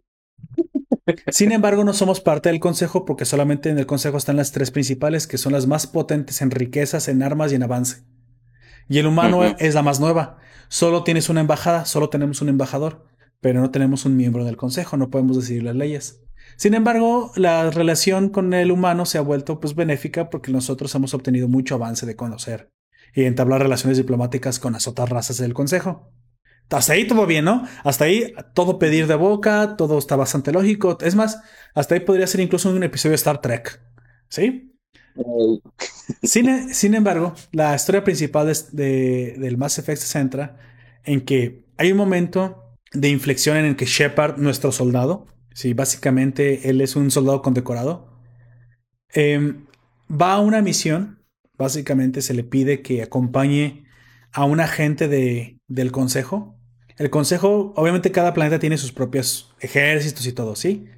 Lo tienen que poner al servicio de la Confederación en algún momento que se requiera protección, obviamente. Es como la ONU, pero como la ONU que sí sirve. Aquí la cuestión... sí, claro. Realmente lo que pasa es que comienzan a suceder ataques extraños. Hay algunos planetas que comienzan a ser atacados. Y ah, se te pide a ti como humano, porque eres el humano más condecorado. O sea, ahora sí que ahí es donde entra un poquito la ficción. Eres el, eres el más bravo de los, de los, eh, de los humanos de hecho, exactamente. Hay un general que te recomienda incluso que sea. ¿Por qué? Porque este, el, los ataques relacionados a, eventos extraños han sucedido en colonias de la Tierra. Porque la Tierra, pues también se fue, salió de su sistema solar y comenzó a colonizar otros mundos. De hecho, por eso fue la guerra. De repente, cuando colonizamos mundos que ya estaban ocupados, que eran colonias de otras razas, que eran razas del Consejo. Y fue cuando entraron en guerra, pero para rápido todo eso terminó y se hizo la paz. Básicamente, si tú llegas a un planeta y no está ocupado por ti, por alguna, alguna raza del consejo, la puedes reclamar.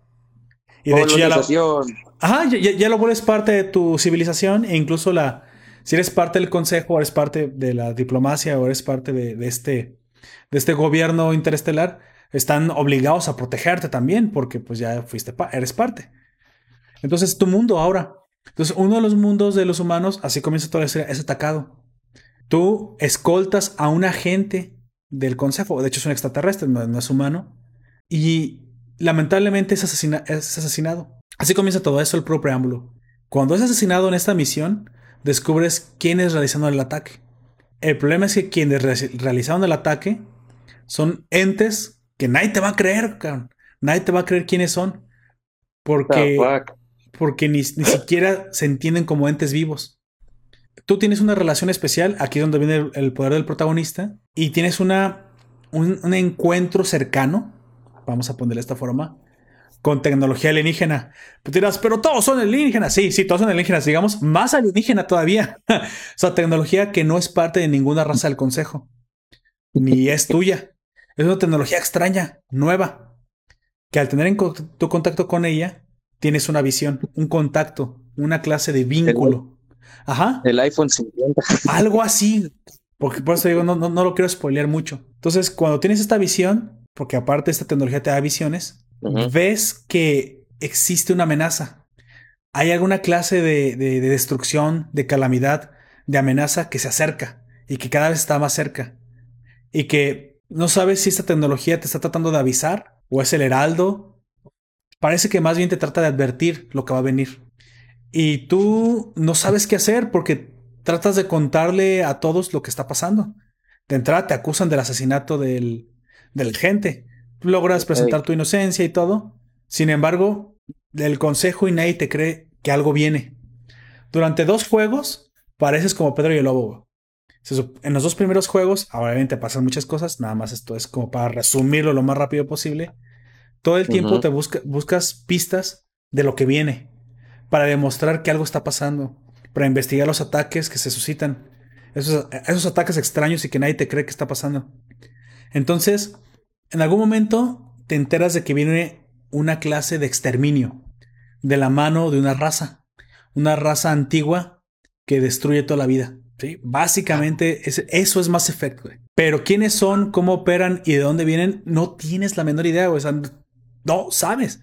Dos juegos investigas. Básicamente al final del segundo juego y comienzas el tercero, ya el tercero es todo el, todo si quieres, este, la, el desenlace de la serie, de la serie de juegos, de la historia, te enteras de quiénes son, te, te enteras cuál es su motivación, de dónde vienen, qué van a hacer. Es más, demuestra su existencia, porque hasta ese momento podrías pensar que no es una raza o no es alguien, sino es algo. ¿Sí? No sé, pues, a, lo mejor es un pulso electromagnético en el universo que pasa por tu galaxia cada 50.000 años y barre con la vida. Podría ser. Hay cosas en el universo que no conocemos. Sin embargo, hasta ahí te enteras de que sí es la mano de alguien o de algunos. Para eso ya viviste muchísimas cosas, eh, tuviste que aliarte con muchísimas razas, conociste a muchísimos alienígenas, hiciste alianzas, tuviste romances, güey, te puedes, te puedes coger a alguien de tu tripulación o de hecho varios te puedes dar. Haces un romance ahí. Exactamente. Hay enemigos adentro de la tierra que no quieren que tú prosperes. Hay enemigos dentro del consejo que quieren que el consejo caiga. O sea, es una historia tan intrincada que no podría contártela aquí en, una sentada. Pero Mass Effect, tanto 1, 2 y 3, es una historia que digo que no acaba. Por eso te digo que está de la envergadura de un Señor de los Anillos y sin miedo a exagerar. Porque es así, es así la historia de, de, de Mass Effect. Para no ser la larga y no spoilearte más, básicamente tú tienes que en el tercer juego, digamos, descubrir la amenaza y contenerla. Básicamente. Sí, destruir y contenerla. No digo destruirla ni nada porque no quiero ni spoilear y también porque eso no es una opción. Pero tienes que aprender a o vas a tener que descubrir qué debes hacer. Porque estamos hablando de, de extinción de la vida de la galaxia. A ese nivel. Y básicamente esto sí lo voy a spoiler porque le da como que más ganas de jugarlo.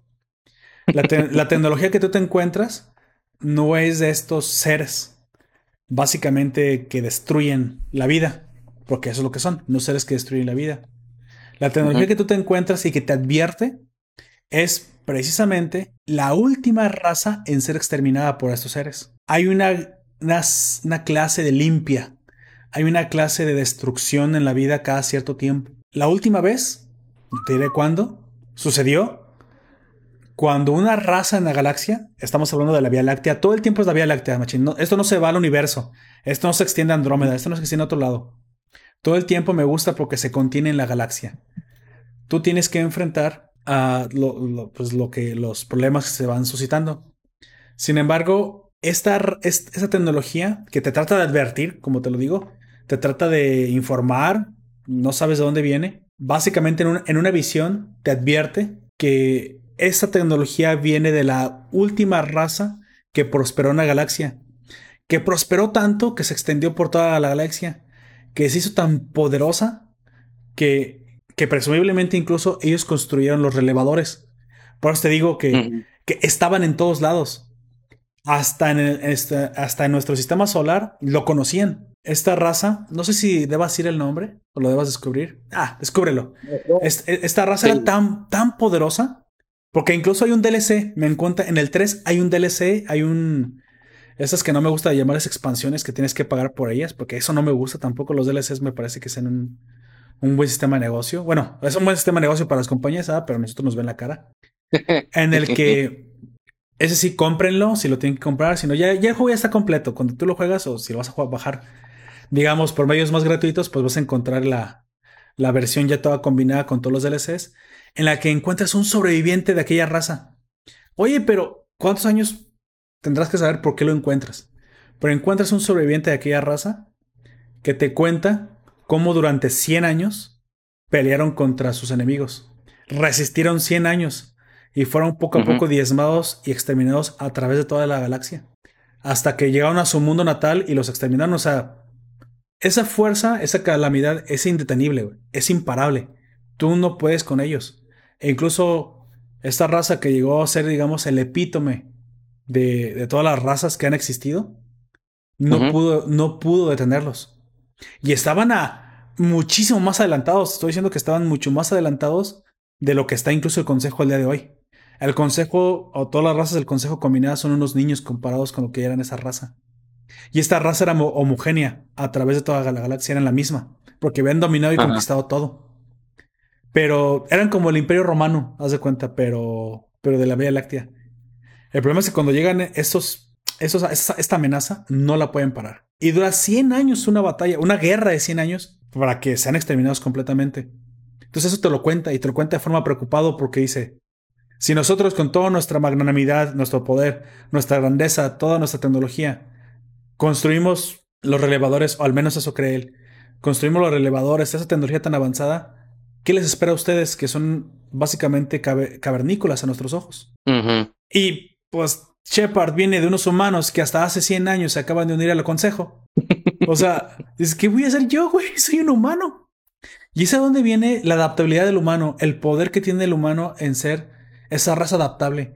De hecho, en algún momento hay partes muy bonitas de la, de la serie de juegos que te comentan. los mismos extraterrestres dicen, en pláticas de repente, digo, es que tienen una, atención al detalle. Hay, hay pláticas entre extraterrestres, creo que en el consejo que dicen que, que realmente le temen a los humanos. Pero la razón por la cual le temen a los humanos es porque sean extremadamente peligrosos en su tecnología, ni porque sean más avanzados, sino que este temor por los humanos y a la vez admiración es por esta capacidad tan rápida de adaptarse porque en menos de 100 años han crecido, han absorbido la tecnología, se les prestó tecnología, se les pasó tecnología y la incorporaron rapidísimo, han, evolucionamos a marchas forzadas. Básicamente no hay ninguna otra. Ese es nuestro único poder, güey. Que evolucionamos lo más, más rápido que ninguna otra raza evoluciona. Nos adaptamos, aprendemos y convivimos rápido. Y esa es la gran capacidad que todo el tiempo se le ha observado pasar pues, al, humano. Nosotros podemos vivir en el polo norte, en el polo sur, en el, en el espacio. Bueno, con un traje, obviamente, y en una estación espacial, pero fíjate, es, esta hambre de curiosidad y esta capacidad de adaptación es lo que a, ojos de otras razas nos vuelve fascinantes y peligrosos. Pero eso será suficiente para hacer frente a esta, te digo, calamidad de, no sé si fui suficientemente claro para, para tratarte de decir lo, impresionantemente peligrosa que es, güey. Lo, lo, que se sale de las gráficas, güey. Está tan exageradamente más allá de la imaginación. Te lo puse con el ejemplo de la raza que 100 años y siendo lo más poderoso que se había conocido, no pudieron. ¿Qué espera a un humano? Lo. A un simple mortal. ¿Cómo, cuándo y por qué? Eso, eso es lo que se. En, eso se basa. Básicamente es también como el, viaje de Frodo. ¿Cómo es Sauron, señor de, de, los orcos, creador de los orcos, de hecho, poderosísimo creador de los anillos? O sea, y un simple hobbit tenía la, la, la tarea de derrotarlo. Básicamente al tirar su anillo por el monte de Mordor. ¿Cómo, ¿Cómo es? Pero, ¿qué es lo que diferenciaba a Frodo? ¿Por qué él era el único que podía hacerlo? Básicamente porque era el que más resistía a la corrupción del anillo. Pero algo así, algo así, es esto que se romantiza a partir de un aspecto mínimo, pero que llevado de la forma adecuada, demuestra lo, lo básicamente lo, lo, potente que puede ser lo que nos hace humanos. Y eso es lo que es Mass Effect. Y que traté de ser lo más, lo más corto posible, pero no te lo puedo contar de otra forma porque si no, no, no lo contaría, no sería mi juego favorito. Y creo que se nota en la forma en la que hablo del juego que es mi juego favorito. Porque así, me... Bueno, los tres juegos, pues. Sin embargo, pues el primero tiene unas gráficas un poquito que dejan algo desear, ya están bastante viejitas, pero se puede jugar, todavía es 3D y todo eso. De hecho, es bastante bueno, o sea, no, no, está tan mal. No se ve como el Doom 3, está mejor que el Doom 3. más al eh, tiempo. El Doom 2, eh, digo, el, el, Mass Effect 2 y el 3 sí se ven mucho más modernos.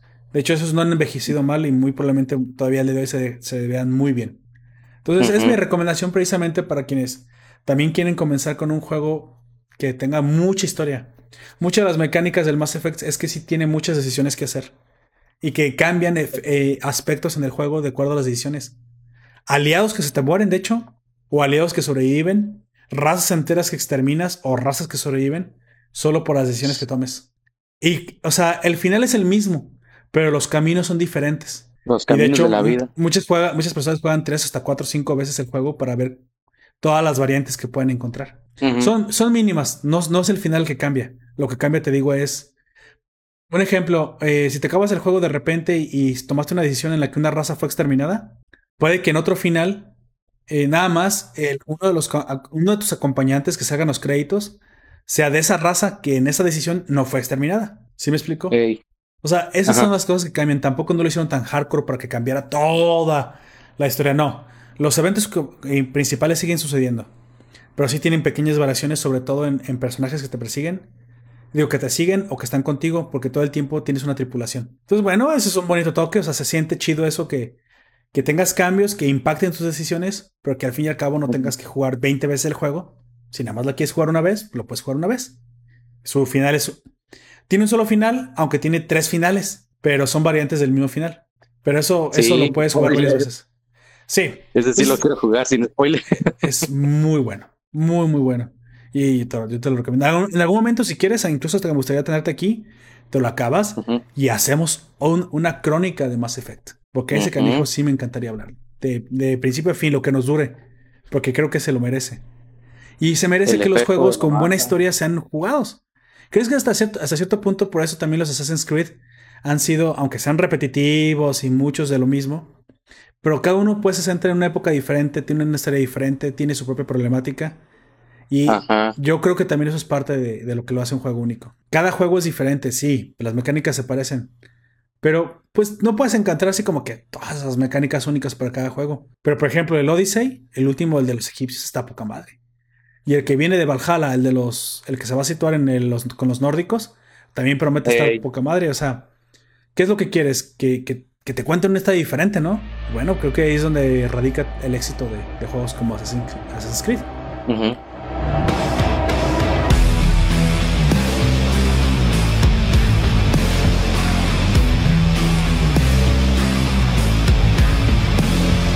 Pero bueno, amigo, cerremos con Doom. ¿Algo más que me quiere decir? ¿Hay, otra cosa de la que tengamos que hablar? Mm, nada más un último, unos últimos puntos buenos y malos de lo de Doom Eternal que me gustó bastante. Lo escucho. Por ejemplo, la jugabilidad es algo bastante bueno. Es algo de que, por ejemplo, desde mi punto de vista, hay veces que en unos juegos de armas tienes demasiada munición de escopeta y ya ves que pues, es muy tardado gastarla. Acá te dan bastante poca y pues es como de que ahora sí tienes que estar cambiando de armas, tienes que pensártela y tienes que hacer, tienes que estar este, pues en constante pensamiento de qué, tienes que utilizar con lo que ya tienes. Aparte, este, te dan muchas opciones también para matar. Tienes las armas, tienes por ejemplo la espada, tienes también la motosierra, y todo eso más muy completo. o sea, es muy completo, la historia es bastante buena. Lo único que podría decir que le puse un pero es de que a veces los coleccionables son algo difíciles de, encontrar, pero es porque pues es la verdad, o sea, un coleccionable no va a ser fácil de encontrar. Ah, bueno, pues, pero entonces eso podría ser incluso hasta un plus, ¿no? Para algunos. Ajá. O sea, un, un, poco más de reto, porque la verdad están bastante escondidos. Son paredes que tienes que romper o son otras paredes que tienes que escalar para llegar a cierto punto. O sea, son bastante bueno. Bueno, precisamente, eh, ah, mira, tenemos un oyente que al final se conectó, ya llegaste tarde, un poquito tarde, Allen. Eh, saludos desde el podcast de Life Anime Bob. Es un podcast hermano por ahí que tenemos, con el que tenemos este, bastante contacto. Y, precisamente, este, pues ya llegó al final del directo. Lo que pasa es que normalmente los directos son el domingo. Este directo lo estamos haciendo porque es un directo especial con, con Quaker, nuestro experto en videojuegos, y quien lo quiero aquí contándome más historias como estas. Están muy buenas las historias. Ya, ya escucharon lo que este muchacho llega, llega a saber de, los videojuegos. Y pues tú mismo, tú eres el que me... Mira, de una vez nos podemos eh, poner de acuerdo. ¿Te gustaría ah, en algún futuro en alguna otra ocasión hablarme eh, de, otra, de otro material. No tiene que ser la mm, siguiente semana, ¿eh? Tú me puedes decir de aquí a 15 días, de aquí a 21 días. Pero la verdad es que no quiero que esto para aquí. Me gusta que la gente conozca cada vez más. Sobre todo, conocer las mecánicas y lo que, tiene, que es técnico con el juego. Eso, eso es primordial. Pero sobre todo centrarme en cómo se disfruta la historia. Porque cuando tú escuchas a un jugador que está disfrutando la historia, cuando la cuentas, cuando lo cuando sabes. O sea, te pueden contar que el juego está bueno, pero hasta que un jugador no te cuenta lo que vivió en los zapatos del protagonista. Porque mucho tiempo yo, yo he dicho que es el siguiente arte. O sea, ¿qué es lo más interactivo que hay? O sea, tú puedes comenzar desde libros, luego una novela gráfica. Podría decir que el siguiente punto es un es una película, es una serie donde ya hay más sentidos eh, involucrados. Pero creo que los videojuegos son el arte supremo, ¿sabes? Porque pues es ya directamente tú eres la interacción con el mundo. ya con la eh, eh, historia. con la historia. Y luego vemos que las, que las producciones de los videojuegos se llevan a veces por mucho las de las películas. ¿Por qué? Porque ahora estás conjugando más profesionales, más arte. Llegan, llegan a ser mucho más complejos que las películas más, más taquilleras que te puedas imaginar. Y aparte, tú eres el que hace la historia. Sí, básicamente tú vives tu propia película.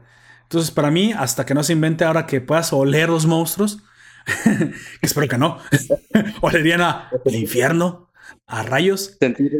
Así es. Para mí es el arte supremo, ¿eh? Un, buen videojuego te hace vivir. Mira, me lo vas a agradecer, Cocker. Cuando juegue, cuando te acabes el Mass Effect, me vas a decir, güey, no puedo creer que yo haya dejado pasar esto, que no me lo haya jugado. Porque también. Tengo que jugar. Es un, es un. Y aparte es un juegazo que te acabas rápido, ¿eh? No es tan tardado hasta eso. Te lo acabas relativamente rápido. Lo que tiene es mucha jugabilidad. Pues ya dijimos que eso es un. Es un plus, es un extra, ¿no? Tú decides si lo quieres, también decides si no. Pero bueno. Mi recomendación está ahí sobre la mesa. ¿Tú qué, qué otros juegos tendrías en, mente? No me lo tienes que decir ahorita en este momento, pero puedes decirme opciones. ¿Qué te gustaría traerle a la gente aquí que nos pues, escucha? La verdad, historias que me encantaron y que me gustaría muchísimo hablar son, por ejemplo, de la saga de Bioshock, Dead Space y... Grandes historias. Perfecto. Bueno, pues ahí lo tienen, gente. Este, me pondré de acuerdo con Quaker. Esto no para aquí y nos, nos estarán escuchando en otro podcast más o si estuviste en el directo, en otro directo más. Para, para ir cerrando este podcast, porque ya nos pasamos un poquito de, de, No, nos pasamos, ¿sabes qué? Siempre digo nos pasamos, pero no nos pasamos nada, ¿sabes? Este, hay podcasts que han hecho hasta de ocho horas que estoy hablando yo. Yo estoy, es una blasfemia lo que acabo de decir. Pero, pero creo que ya cubrimos lo que teníamos que cubrir. Em, ¿Tienes alguna página en algún lugar donde te pueden encontrar? ¿Algún perfil? ¿Todavía no lo creas? ¿Algo que quieras promocionar antes de irnos, Quaker? Mm, lo único que tengo nada más es una, por ejemplo, una página de fotografía. Si a la gente le gusta, por ejemplo, un poco de fotografía, edición y todo eso, tengo lo que es este mi página que es Luis Photographic. Lo pueden encontrar así en Facebook. Ok, al final de este, cuando se publique este podcast, me pasas el vínculo de ese, de ese lugar y lo voy a dejar en las descripciones en la, en la publicación de, de Evox o Spotify y todas las demás plataformas. ¿Sale? Pues bueno, vámonos despidiendo. Por favor, Quaker, despídete de la audiencia. Muchas gracias por escucharnos y por haber escuchado esta historia de Doom. Espero que les haya gustado muchísimo, como a mí me gustó jugarlo y este, y vivirlo, pues, básicamente. Llevarlo todo este tiempo de años. Así es, pues yo también te agradezco el tiempo que nos diste, Quaker. Es algo muy valioso, que es un recurso que la mayoría no aprecia, pero yo sí lo aprecio y te lo agradezco mucho. Espero volverte a ver, a verte por aquí, a tenerte con nosotros, hablando de, más juegos, de más historias, de más material tan, tan emocionante. Y pues bueno, yo también me despido de ustedes su anfitrión Poperto para Nación Poperto. Y pues les recuerdo que nos pueden escuchar en Evox, iTunes, YouTube, Google Podcast, Anchor y Spotify. Hasta la próxima. Hasta la próxima. Así.